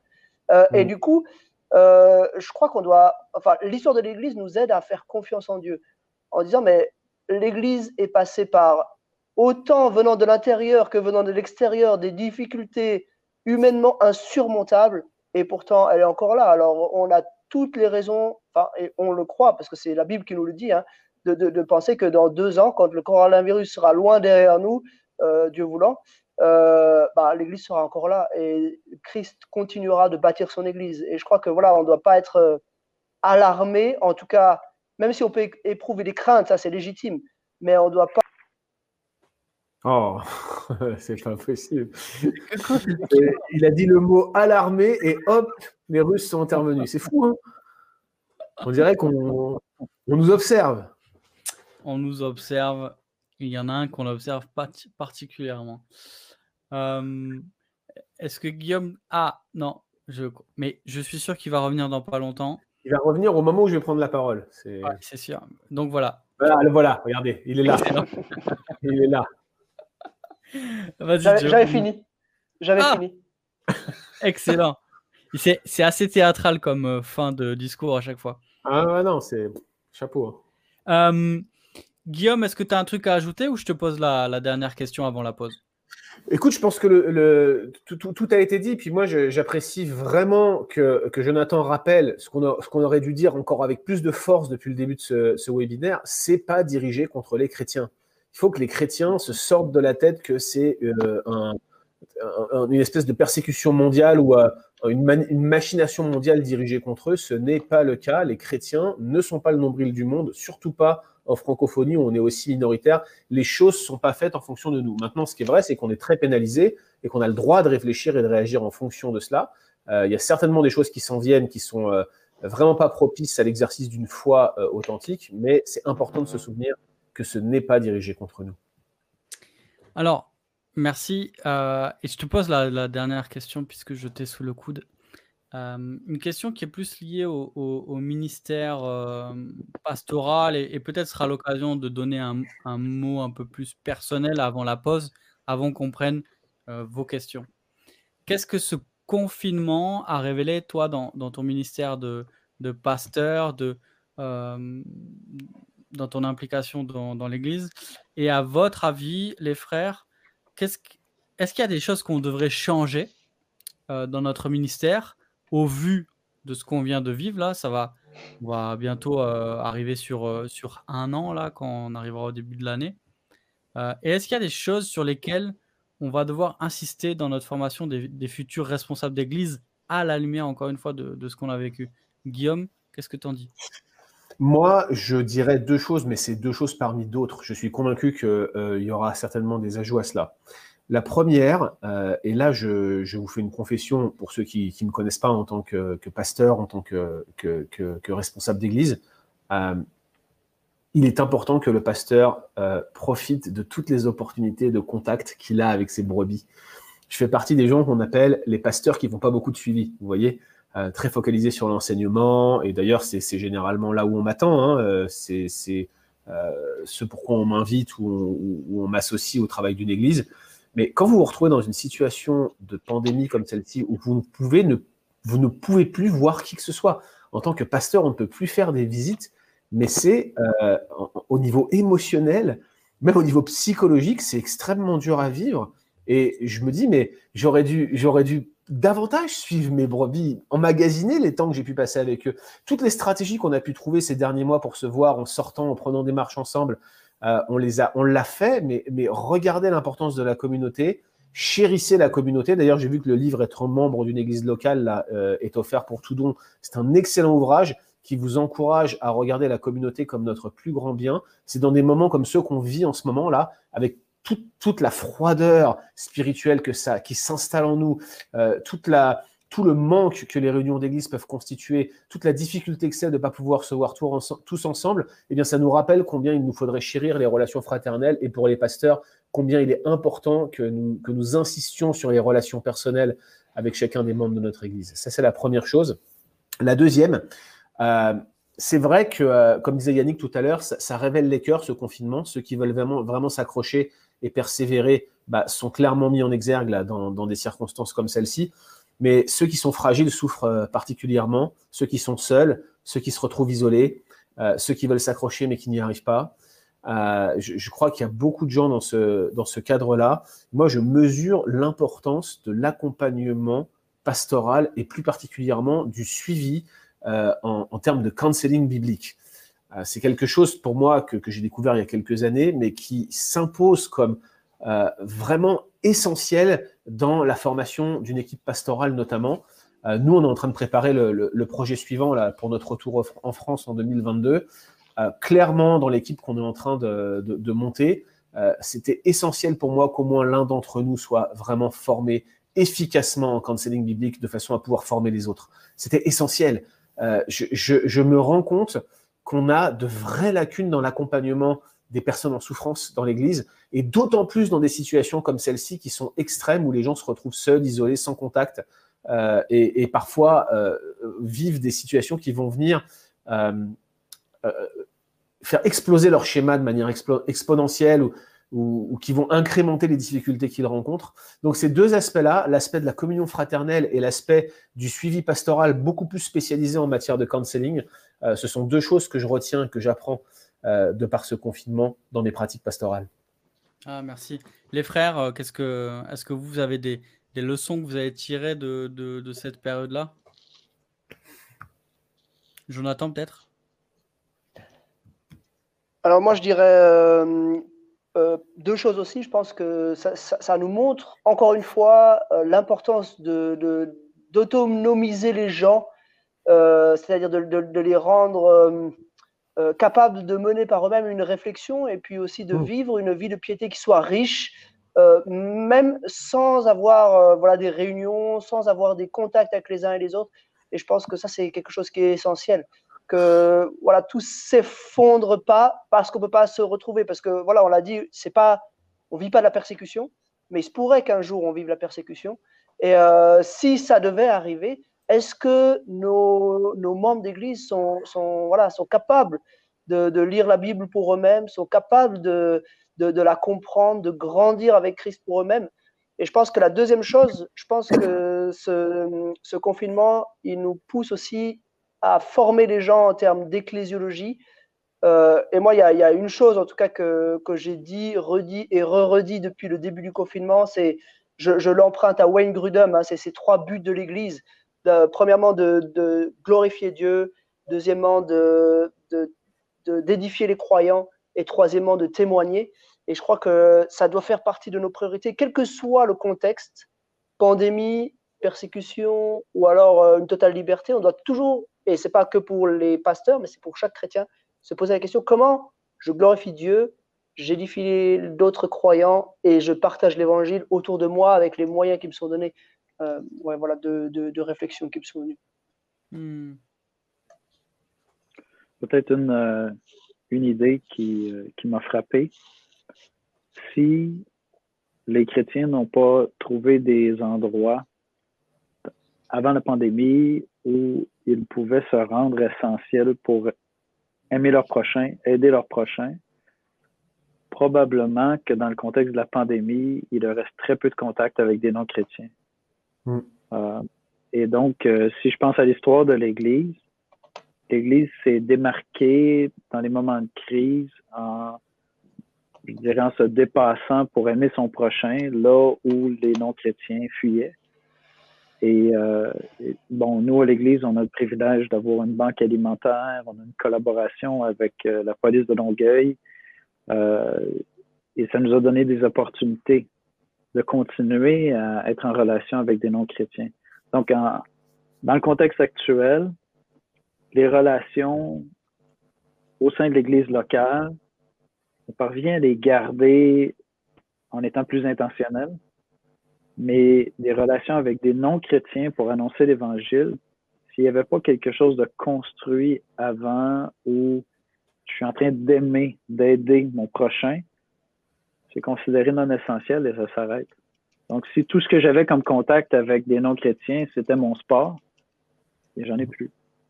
Euh, donc, j'ai trouvé ça intéressant de, réaliser que l'Église, à tout le moins dans notre contexte, pourra probablement garder des relations avec des non-chrétiens si elle le fait dans un contexte d'aide, d'amour pour son prochain, parce que ça restera euh, parmi les services essentiels, si on peut dire.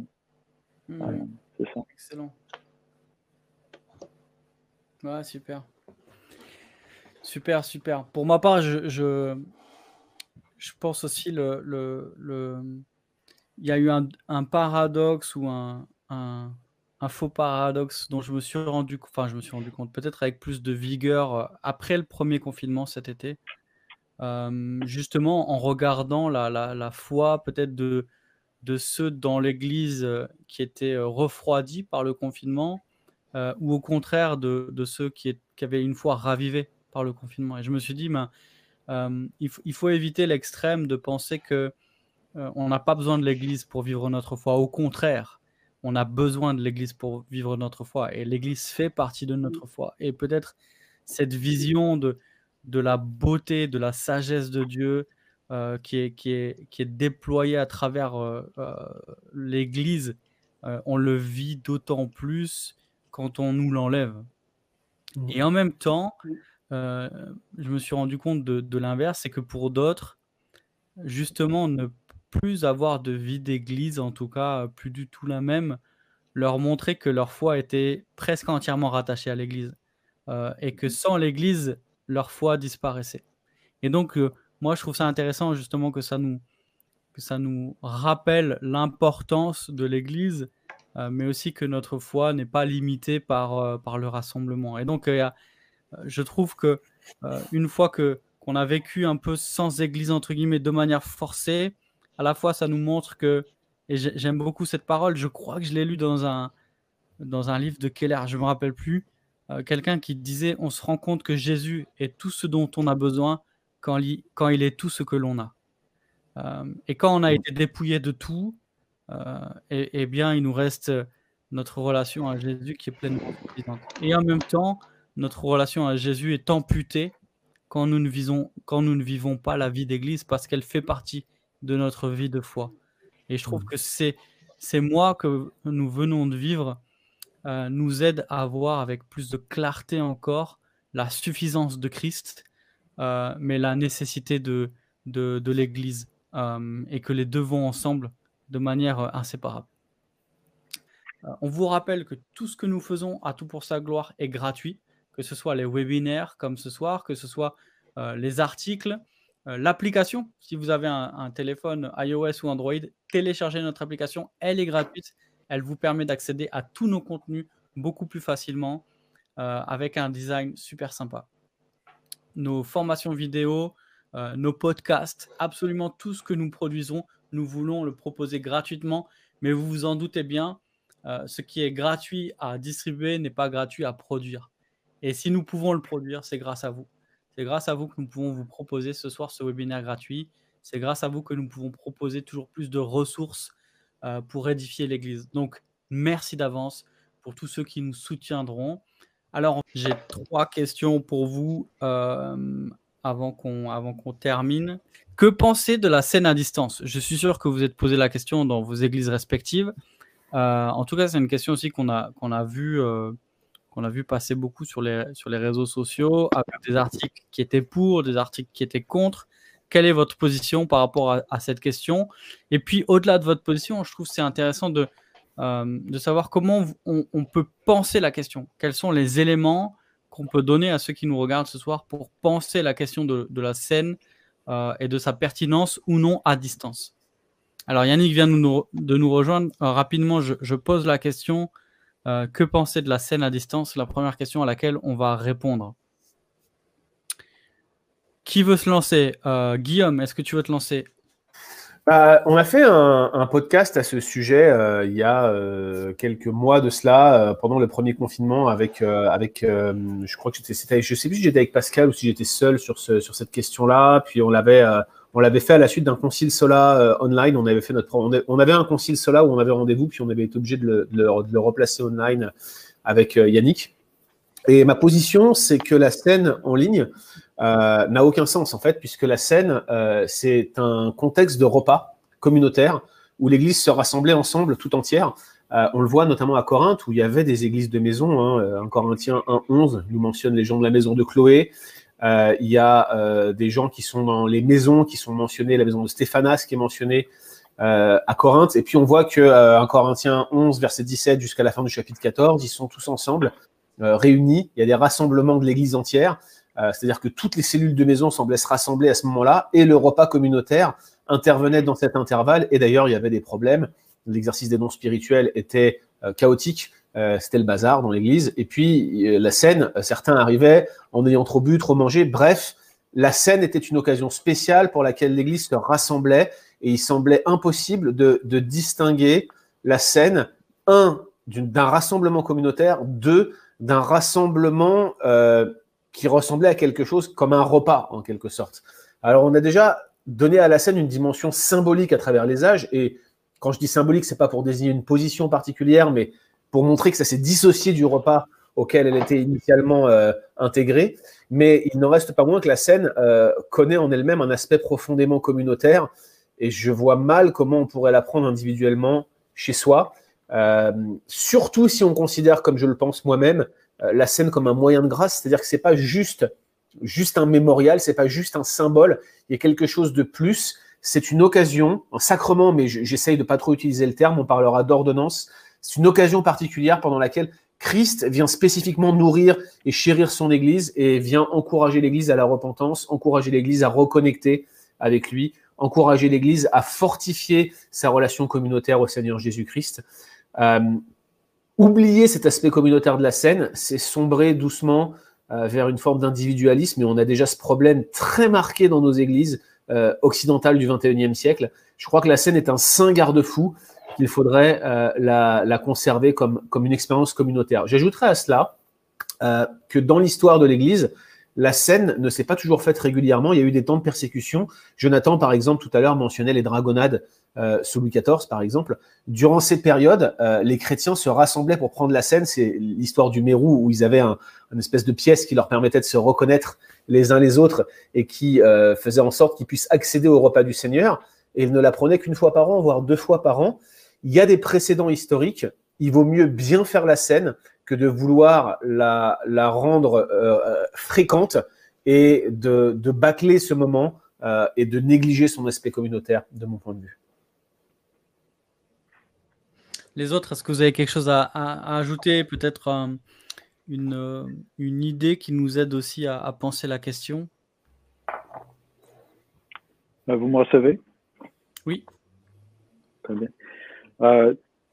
Sans, ajouter à ce que, ce que Guillaume a, mentionné, ou sans répéter ce que Guillaume a mentionné plutôt, un autre élément aussi qui m'a frappé cette année, parce que j'abonde dans le même sens, pour moi la scène, c'est on, a demandé à l'Église, euh, même ceux qui nous suivaient en ligne alors qu'on prenait euh, le repas du Seigneur ensemble en Église, en présentiel, on a invité ceux qui étaient à distance à ne pas le prendre.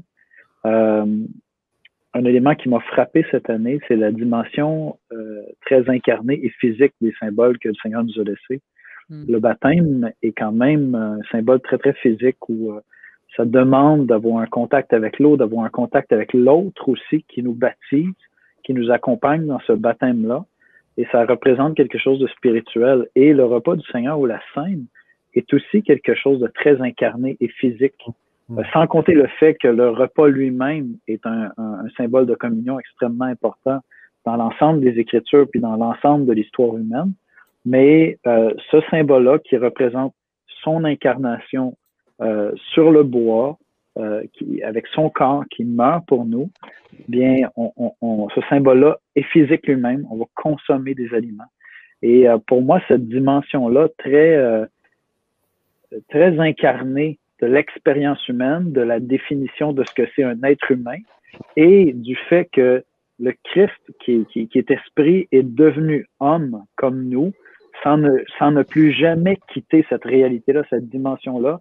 Il a adopté notre humanité et nous promet de, de garder cette humanité. On va, on, va, on, va, on va avoir un corps dans l'éternité. Euh, tout ça est rattaché à ces symboles qui sont physiques. Et donc, pour moi, ce qui m'a frappé un peu cette année, c'est que cette espèce de, lubie euh, de science-fiction. J'aime énormément la science-fiction, mais cette espèce de lubie où on va vivre de manière désincarnée dans une matrice quelconque euh, est en contradiction avec l'être humain tel que Dieu l'a créé et tel que le Christ l'a adopté en devenant homme. Et nos deux symboles sont physiques aussi. Et donc, je pense que vivre, euh, célébrer vraiment entièrement ce que c'est un être humain et célébrer entièrement ce que c'est l'Église, ça doit se vivre en présentiel. Je préférerais donc m'abstenir de prendre le repas du Seigneur pendant de longs mois, ce qu'on a dû faire chez nous, pour recommencer à le prendre il y a tout récemment. Donc, on, en est à notre deuxième fois cette année. Euh, et on invite les gens à le prendre pour ceux qui peuvent se déplacer, être avec nous dans une de nos salles avec un des pasteurs et le prendre ensemble. Hmm. Merci. Joe, est-ce que tu as quelque chose à ajouter ou je te pose la deuxième question? Bon, moi, j'ai réfléchi un tout petit peu là en, live. Je pense qu'il y a, pour moi, il y a aussi deux choses. Bon, nous, en Suisse, ça a été de toute façon interdit. Depuis le, premier confinement, euh, le, gouvernement nous a demandé de ne pas faire de sainte scène. Euh, et, je pense qu'il y a deux. C'est pas spécifiquement de ne pas faire de sainte scène, mais de pas de passer d'aliments, pas de passer de, de, même des feuilles les uns aux autres, des choses comme ça, c'était pas possible. Euh, et nous, on a choisi de ne pas le faire, mais je crois qu'il y a deux choses. La, première chose, euh, j'ai cru un peu discerner chez certaines personnes une, vision presque un petit peu mystique de la scène, euh, un petit peu, je pense, empreint de, théologie catholique, peut-être, euh, même si c'est pas du tout des gens qui sont euh, qui ont une théologie catholique par ailleurs, mais voilà, cette doctrine de la transsubstantiation, comme s'il y avait quelque chose un peu de magique dans le fait de prendre la scène et puis spirituellement, on se priverait d'une espèce de substance vitale si on n'avait pas accès à la scène. Et je pense que le fait de ne pas le faire à distance, c'est aussi un moyen de montrer aux gens, mais là, en fait, regardez, c'est un symbole. Euh, c'est un symbole qui est important puisque le Seigneur nous l'a commandé, mais on n'est pas privé d'une substance spirituelle vitale si on ne le prend pas. Et puis l'autre chose, c'était aussi un côté plus pastoral. Euh, une chose qui est problématique avec le, le, confinement, le fait de vivre l'Église à distance, c'est la, c'est la question de la discipline. Euh, en temps normal, on, on, exerce la discipline dans une église locale. Alors, je ne sais pas très bien comment c'est vécu dans vos églises vous, mais je pense qu'une des problématiques, c'est il n'y a, pas, a pas de contrôle. On ne peut pas savoir qui prend la scène, euh, si on est à distance, euh, en fait, euh, chacun est un petit peu libre et puis fait les choses de la manière dont il veut le faire. Et du coup, je pense que ça, c'est problématique parce que c'est plus quelque chose qui est vécu ensemble, mais c'est en fait quelque chose de très individualiste. Et ça, je pense que c'est problématique. Donc nous aussi, on n'a on a pas fait de scène en fait depuis, depuis le début du, du, premier confinement au mois de mars. Waouh. Wow. Merci. Mm. Ouais, je, je, pense que cette je pense que cette période nous, nous, nous fait euh, réaliser euh, la, la, réalité de l'Église et puis la force des ordonnances du Seigneur. Euh, je pense, ouais, de, je, je, rebondis à ce que tu disais, Yannick, avec cette, euh, cette corporalité, euh, cette, cette dimension physique de l'Église, d'être ensemble, de partager le repas ensemble et de faire cette expérience de l'Église. C'est pas juste une idée, l'Église euh, mais c'est une expérience, en fait. On, on, on, est ensemble, on est rassemblés. L'Église, c'est le peuple qui se rassemble. Euh, et, et, et, du coup, certains ont pu dire Ah, mais du coup, c'est bien parce que euh, on voit que l'Église, c'est pas un bâtiment, mais c'est une communauté. Sauf que l'Église, c'est la communauté qui s'assemble. En fait, mmh. si elle n'est pas assemblée, ça n'est pas l'Église. Ouais. Euh, donc, ça, c'est aussi la scène matérialise le fait qu'on est obligé de se rassembler. Et finalement, si on peut prendre la scène en n'étant pas rassemblé, quelque part, on dit qu'on peut être l'Église sans être rassemblé. Or, ça, c'est euh, complètement antinomique. Mm. Euh, moi, c'est. ouais. Alors, deuxième question que je trouve très intéressante parce que elle nous projette un petit peu aussi dans, dans l'avenir. Euh, c'est la question de la place des cultes en ligne. Alors peut-être dans, vos églises, je ne sais pas euh, si tel était le cas, vous aviez la possibilité, avant le confinement, de, de, regarder les cultes en ligne, en direct. Euh, pour d'autres églises, elles ont dû se mettre à cela en raison des, circonstances que l'on connaît. Et, ça pose la question, mais finalement, est-ce qu'on est en train de créer euh, un problème qu'on devra gérer plus tard, à savoir euh, est-ce qu'on encouragerait les gens à, rester, chez eux euh, et comment faire une fois que la possibilité sera revenue de se retrouver Comment faire avec ceux qui préfèrent rester chez eux derrière le, confort de leur écran et est-ce que ça remet en question la, légitimité de proposer un service en ligne euh, alors, j'imagine que chacun vous avez répondu à ces questions. Comment vous avez euh, euh, réfléchi à ça? Yannick, j'imagine que, que, ton église avait un service de, diffusion avant le confinement. quelles sont vos réflexions par rapport à ça? Peut-être que vous avez une longueur d'avance. Par exemple, mon église ne s'est mise qu'à la diffusion directe qu'avec ce confinement. Donc, je, serais curieux d'entendre les réflexions que vous avez depuis peut-être plus longtemps que nous. Euh, bien, notre assemblée euh, a l'habitude, avait déjà l'habitude d'essayer d'aider de petites assemblées qui des fois n'ont plus de pasteurs ou n'ont pas d'enseignants. Alors, euh, comme c'est une église qui a une soixantaine d'années, à l'époque, on utilisait encore des cassettes VHS. nous envoyons nos cassettes VHS dans le nord du Québec à quelques, à quelques 20 heures de route en voiture pour une petite église là-bas qui n'avait pas de pasteur. On a fait ça pendant quelques années. Donc, l'idée pour nous de desservir des églises qui n'ont pas d'enseignants pour les dépanner, sans prétendre remplacer le pasteur, était déjà dans notre pratique. Ensuite de ça, oui, euh, depuis quelques années, on était en ligne, mais encore une fois, c'était pour desservir. On a, par exemple, quelques personnes qui nous suivaient en France dans des régions où des fois, ils sont membres d'une église qui est plutôt libérale. Ils essaient d'honorer, mais il n'y a pas d'église euh, fondée, solide euh, dans les Écritures dans leur région et puis ils vont suivre comme ça en ligne. Donc, je pense que ça peut dépanner. On le fait aussi, on le faisait déjà aussi pour nos gens qui étaient malades et qui étaient dans l'impossibilité de se déplacer. Mais clairement, pour nous, euh, n'est pas membre de l'Église quelqu'un qui n'est pas devenu membre, avec qui on n'a pas pu donner la main d'association, quelqu'un qui ne s'est pas engagé. Lorsqu'on annonce le cours de membre à l'Église chez nous, on dit aux gens, si vous n'êtes pas membre de l'Église, pour moi, vous êtes des visiteurs. Vous pouvez être visiteur pendant trois ans si vous le voulez, mais lorsque vous devenez membre, vous nous dites à nous que vous voulez que nous soyons vos pasteurs et donc que vous entrez dans ce troupeau qui est à notre charge. Et euh, donc, ceux qui euh, décident de se joindre à une célébration en ligne, sans jamais se rendre physiquement en présentiel avec l'Église pour se joindre, devenir membre, euh, pour moi, ne font pas partie de notre Église locale. Ils ne relèvent pas de notre responsabilité on est en train de leur donner un petit service d'appoint. Euh, mais, euh, mais par exemple, depuis le début du confinement, puisqu'on sait que notre, euh, notre auditoire a augmenté en ligne, bien, chaque dimanche, je vais dire, on vous invite à donner, mais si vous êtes membre d'une autre église, de grâce, donnez à votre assemblée avant tout. Puis si vous voulez nous encourager, c'est bien.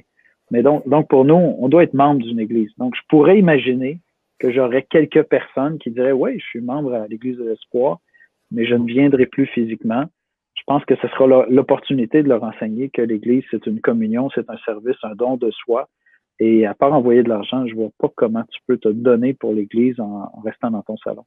Euh, donc, pour nous, c'est une évidence. Ça va avec l'incarnation et ça va avec l'idée de membership. Maintenant, je pense que les églises qui n'ont aucune notion de membership, ils cherchent plus peut-être un auditoire sans, sans vouloir mépriser l'idée, euh, bien, seront plus confortables avec ça. Mais nous ne cherchons pas un auditoire. Nous cherchons des, des, des, des frères et sœurs en Christ qui veulent s'engager avec nous, qui veulent être transformés à l'image de Christ Et cela va, va se produire à travers des interactions, des relations. On va étudier ensemble les écritures, puis on va se challenger à, à vivre les principes de la parole. Hmm, excellent. Est-ce que, est que euh, Joe ou, Guillaume, vous avez des, des, réflexions par rapport à ça? Pour nous, ce qui est, nous, alors peut-être un mot déjà, c'est que notre, pratique, c'était que avant le confinement, on, publiait nos prédications, mais on publiait pas euh, l'ensemble du culte. Et le, la prédication n'était pas publiée en live, elle était publiée un peu dans le, dimanche dans l'après-midi. Là, on, mettait la prédication en, ligne, mais elle n'était pas publiée directement. Alors là, on a commencé de faire du, live, euh, mais je pense que pour, pour moi, un bon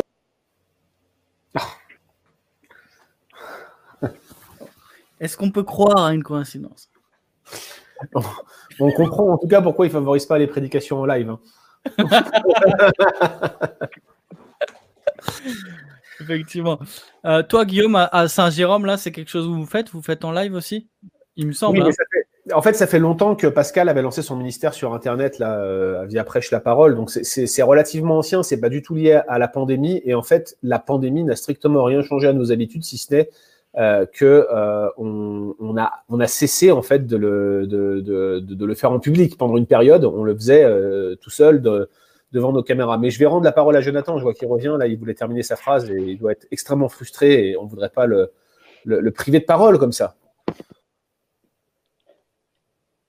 Ok. Désolé euh, pour ce, petit contretemps. Non, je disais, je, pense que pour nous, un, bon guide, c'est Acte 2, 42. Hein, donc, euh, c'est cette église de Jérusalem qui est tout, tout près de sa fondation. Qu'est-ce qu'elle faisait? Les quatre choses qu'elle faisait, c'était elle persévérait dans l'enseignement des apôtres, dans la euh, communion fraternelle, dans la fraction du pain et dans les prières. Et du coup, on doit se souvenir que la vie d'église, c'est pas seulement un contenu qu'on déverse vers des auditeurs, enfin, d'un émetteur, d'un prédicateur vers des auditeurs. C'est plus que ça. C'est aussi de la communion fraternelle. C'est aussi justement la fraction du pain. C'est quelque chose qu'on vit les uns avec les autres. Donc, l'Église en ligne n'existera jamais. Ça, c'est une impossibilité euh, de nature euh, ontologique, enfin une impossibilité ontologique ou une impossibilité structurelle. Ça n'arrivera jamais. Euh, je pense que les cultes en ligne, nous, nous, on avait pris l'habitude, on n'a pas appelé des cultes, on a appelé ça kit culte, euh, parce qu'on voulait éviter de, dire, c'est pas le culte qu'on vit là, c'est un matériel qui vous aide peut-être dans votre cœur, dans votre maison, avec vos enfants, dans votre famille, à vivre le culte à une dimension plutôt familiale. Mais en fait, euh, l'Église en, en, ligne euh, n'existera jamais. ce sera toujours quelque chose qu'on doit vivre en présentiel. Hmm. Après, il reste le problème, ça a été mentionné, des, des gens qui ne peuvent pas se déplacer. Et là, je pense que effectivement, on peut peut-être faire une exception euh, pour les personnes qui sont voilà, clouées au lit pour raison de maladie ou des choses comme ça. Là, ça, ça me semble légitime de peut-être faire une exception pour de telles personnes. Mais le problème, c'est qu'il ne faut pas que le culte en ligne devienne une excuse pour pas aller les voir et pas prendre soin de ces personnes euh, à distance. Hmm. Hmm. Excellent. Euh, si vous permettez, Vas-y. Euh, un élément qui me passe par l'esprit. Euh, euh, je suis un, fan fini de John Piper. Et donc, j'ai écouté John Piper pendant, pendant des années. Mais je n'ai jamais considéré que John Piper était mon pasteur. donc, je peux comprendre l'intérêt pour plusieurs d'écouter des prédicateurs en ligne. Je pense que c'est une des, merveilles de, de, notre époque. On peut vraiment être nourri. Mais John Piper n'a jamais été mon pasteur. Et j'ai eu l'opportunité de manger avec lui et je peux vous assurer qu'il ne s'est pas comporté comme mon pasteur. Et euh, donc, euh, de l'avoir écouté pendant 15 ans euh, n'a pas fait de lui mon pasteur. Et donc, je ne suis pas le berger de ceux qui m'écoutent en ligne s'ils ne, sont pas devenus membres de notre Église. D'aucune manière. Je peux les bénir et donc je peux être béni par d'autres, mais je ne suis pas leur pasteur. Hmm. Excellent. Merci beaucoup. dernière question de ce soir. Là aussi, euh, une question peut-être euh, qui, ça va être frustrant de répondre en deux minutes à ça, euh, mais peut-être des éléments seulement de réponse. La, personne nous dit En Chine, nos frères et sœurs vivent ces contraintes depuis des décennies et l'Église de Christ ne cesse de croître. Cette situation ne devrait-elle pas nous inciter à revoir notre copie sur le sens de l'Église locale? Alors, qu'est-ce que vous en pensez? Est-ce que justement, cette cette situation que nous vivons nous montre les, les limites de notre modèle ou au contraire renforce euh, votre, votre conviction sur le modèle que nous avons dans, dans nos églises respectives. Euh, Et finalement, qu'est-ce que ça peut nous apprendre de la légitimité de l'Église, mais aussi de peut-être des, choses qui sont pas légitimes et qui pourraient facilement être euh, adaptées? Qu'est-ce que vous en pensez, Guillaume, peut-être? Mais je ne crois pas que ça, remette en question la, légitimité de notre modèle d'église locale dès l'instant où le modèle d'église locale est celui qui est présenté dans la Bible. Euh, J'aurais voulu aller un peu plus loin sur la question précédente pour expliquer que notre ministère numérique n'a jamais été conçu comme une église en ligne, et ça ne l'est toujours pas aujourd'hui, malgré que euh, lorsqu'on faisait des cultes en ligne, on considérait ça comme un moindre mal, mais on n'a jamais considéré ça comme l'église en ligne. Vous voyez, on faisait ça par la force des choses, on espérait que ça change, euh, et par la grâce de Dieu, ça a changé, mais on n'a jamais vu ça comme une église en ligne. Vous voyez, c'était vraiment juste des réunions parce qu'on ne pouvait pas faire autrement que se réunir pour essayer de, vaincre avec le reste de notre nation euh, un virus. Donc, euh, je ne crois pas que ça remette en question notre modèle d'église. Au contraire, euh, les difficultés que cela occasionne, que ce soit en matière de communion fraternelle, pour la scène, pour euh, toutes ces choses-là, toutes les questions qui se posent en parallèle, nous montrent justement que notre modèle d'église est celui qui est le bon, à savoir se réunir ensemble, être persévérant dans la communion fraternelle, comme le, comme le disait tout à l'heure Jonathan, acte 2, 42, la fraction du pain euh, et toutes les choses qui composent une vie d'église normale, c'est le modèle qui va nous satisfaire pleinement. On ne peut pas être heureux euh, dans ce modèle actuel. C'est transitoire, on prie pour cela. C'est une forme d'inconfort et ça devrait toujours être considéré comme cela. Je pense que si on y trouve notre confort, c'est probablement parce qu'il y a quelque chose qui nous gêne dans euh, la manière dont Dieu euh, nous révèle notre, euh, notre appel à vivre l'Église ensemble. Et c'est peut-être là qu'il faudrait se poser les bonnes questions par rapport à cela. Vous savez, nous, on a eu, avec Pascal, j'étais pas encore à Saint-Jérôme à l'époque, mais il y a eu un cas d'une dame, bien avant ces histoires de pandémie, qui euh, n'était pas dans le même pays que l'église de Saint-Jérôme, mais qui s'attachait à l'église de Saint-Jérôme et qui considérait l'église de Saint-Jérôme comme son église. Et donc ces questions-là, on, se on se les est posées avec Pascal, en fait, Pascal Denot, mon collègue. Euh, mais est-ce que cette personne qui s'attache à notre église, qui ne peut pas trouver sa place dans une église locale, est-ce que réellement elle est dans un certain sens dans son droit de dire que l'église de Saint-Jérôme est son église? Qu'elle était très sensible à la, à la manière dont cette dame euh, ses arguments et était attaché émotionnellement à cette église en ligne. Puis moi, j'étais beaucoup plus rationnel et effectivement, je connaissais pas cette dame, donc c'était plus facile. Et pour moi, c'était euh, si elle n'est pas capable d'aller dans une église locale, il faut pas accepter qu'elle se joigne à une église en ligne. On est en train de détruire le modèle néo-testamentaire. Vous voyez, j'étais très très froid là-dessus. Et euh, finalement, cette dame a carrément déménagé pour se joindre euh, au, Canada et s'est joint à l'église de Saint-Jérôme. Et en fait, la relation mutuelle s'est extrêmement mal passée dès qu'elle est devenue locale. Et c'est quand même incroyable de voir que c'était OK tant que c'était en ligne, mais dès que cela s'est produit au niveau local, il y a eu des tensions. Et d'un commun accord, même sans, sans, que ça ait donné lieu à une discipline ou quoi, hein, c'est pas du tout ce que je dis là. Il y a eu comme euh, une décision de, de, séparation, puis il y avait des problématiques d'immigration en plus. Mais tout ça pour vous dire que l'Église, c'est avant tout local, et les problématiques locales sont celles que Dieu veut qu'on vive. Et c'est aussi pour cela qu'il faut considérer cette situation comme transitoire et accepter que les ministères numériques ne peuvent être qu'un appui, qu'une béquille à un ministère local. Euh, je ne suis pas le pasteur de ceux qui écoutent mes podcasts et aucun d'entre nous ce soir n'est le pasteur euh, de vous qui suivez ce webinaire, sauf si bien sûr vous fréquentez l'une de nos églises, ça va de soi. Mais c'est ça l'idée euh, que, moi je voudrais qu'on retienne. Non, la situation actuelle renforce le modèle néo-testamentaire. C'est ce dont nous avons besoin. Dieu a les meilleurs intérêts de nous, ces créatures, à cœur, et il veut notre bien en nous demandant de, de nous joindre à une église locale. Hmm. Et d'ailleurs, on, on, on, remarque en fait que euh, en Chine aussi, euh, dans, et puis dans les pays persécutés, euh, les frères et sœurs bravent les interdits et bravent le danger pour se retrouver. Parce que justement, c'est ça l'Église. Et donc, euh, mmh. même en fait, dans les contextes de persécution, on a cette, euh, cette légitimation, euh, on va dire, par l'expérience du, du, modèle néo-testamentaire, parce que c'est ça l'Église en fait. Et donc, voilà. alors, Merci. Je ne sais pas si l'un d'entre vous a quelque chose à ajouter. Sinon, peut-être j'aimerais vous laisser la parole euh, à, vous, là, euh, les, les, trois frères. Les trois frères. Les trois frères. Alors ça va, ça nous sauve. On est les trois frères ou les quatre mousquetaires. Euh, est-ce que vous avez quelque chose à, peut-être que vous aimeriez partager, un encouragement pour ceux qui nous regardent et peut-être qui sont venus ce soir avec le cœur lourd, peut-être une lassitude euh, je sais pas, un encouragement, une, parole de, de, la part du, Seigneur pour ceux qui nous écoutent Est-ce qu'il y en a un qui veut peut-être conclure avec ça? Peut-être quelque chose que j'aimerais mentionner. Je, considère personnellement que à, travers ce virus, puis tous les troubles économiques que, que, que la Terre en court, je considère que Dieu trouble les hommes.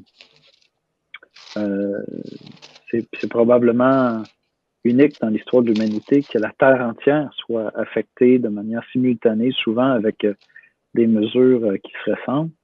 Et donc, Dieu trouble. Dieu trouble la Terre, Dieu trouble les hommes.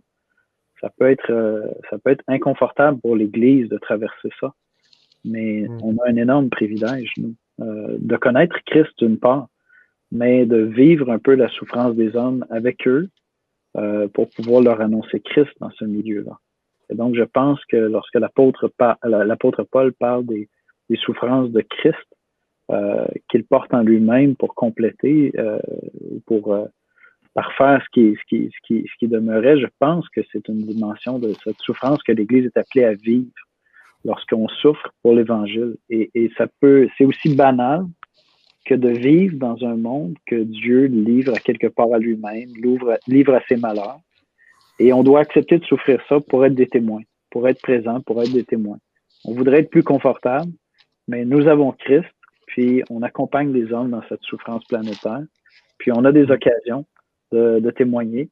Personnellement, euh, je, je prie plus, je prie davantage que je priais avant. Je me sens plus près de Dieu cette année. Euh, souvent troublé, mais beaucoup plus près de Dieu. Et donc, je sais que plein de gens cherchent Dieu actuellement, plus que jamais. Et euh, dans une certaine mesure, si les choses devaient s'empirer, ça, ne pourrait qu'être profitable à l'avancement de l'Évangile. Parce que les hommes, on le sait, lorsqu'ils sont confortables, renient Dieu, euh, méprisent Dieu.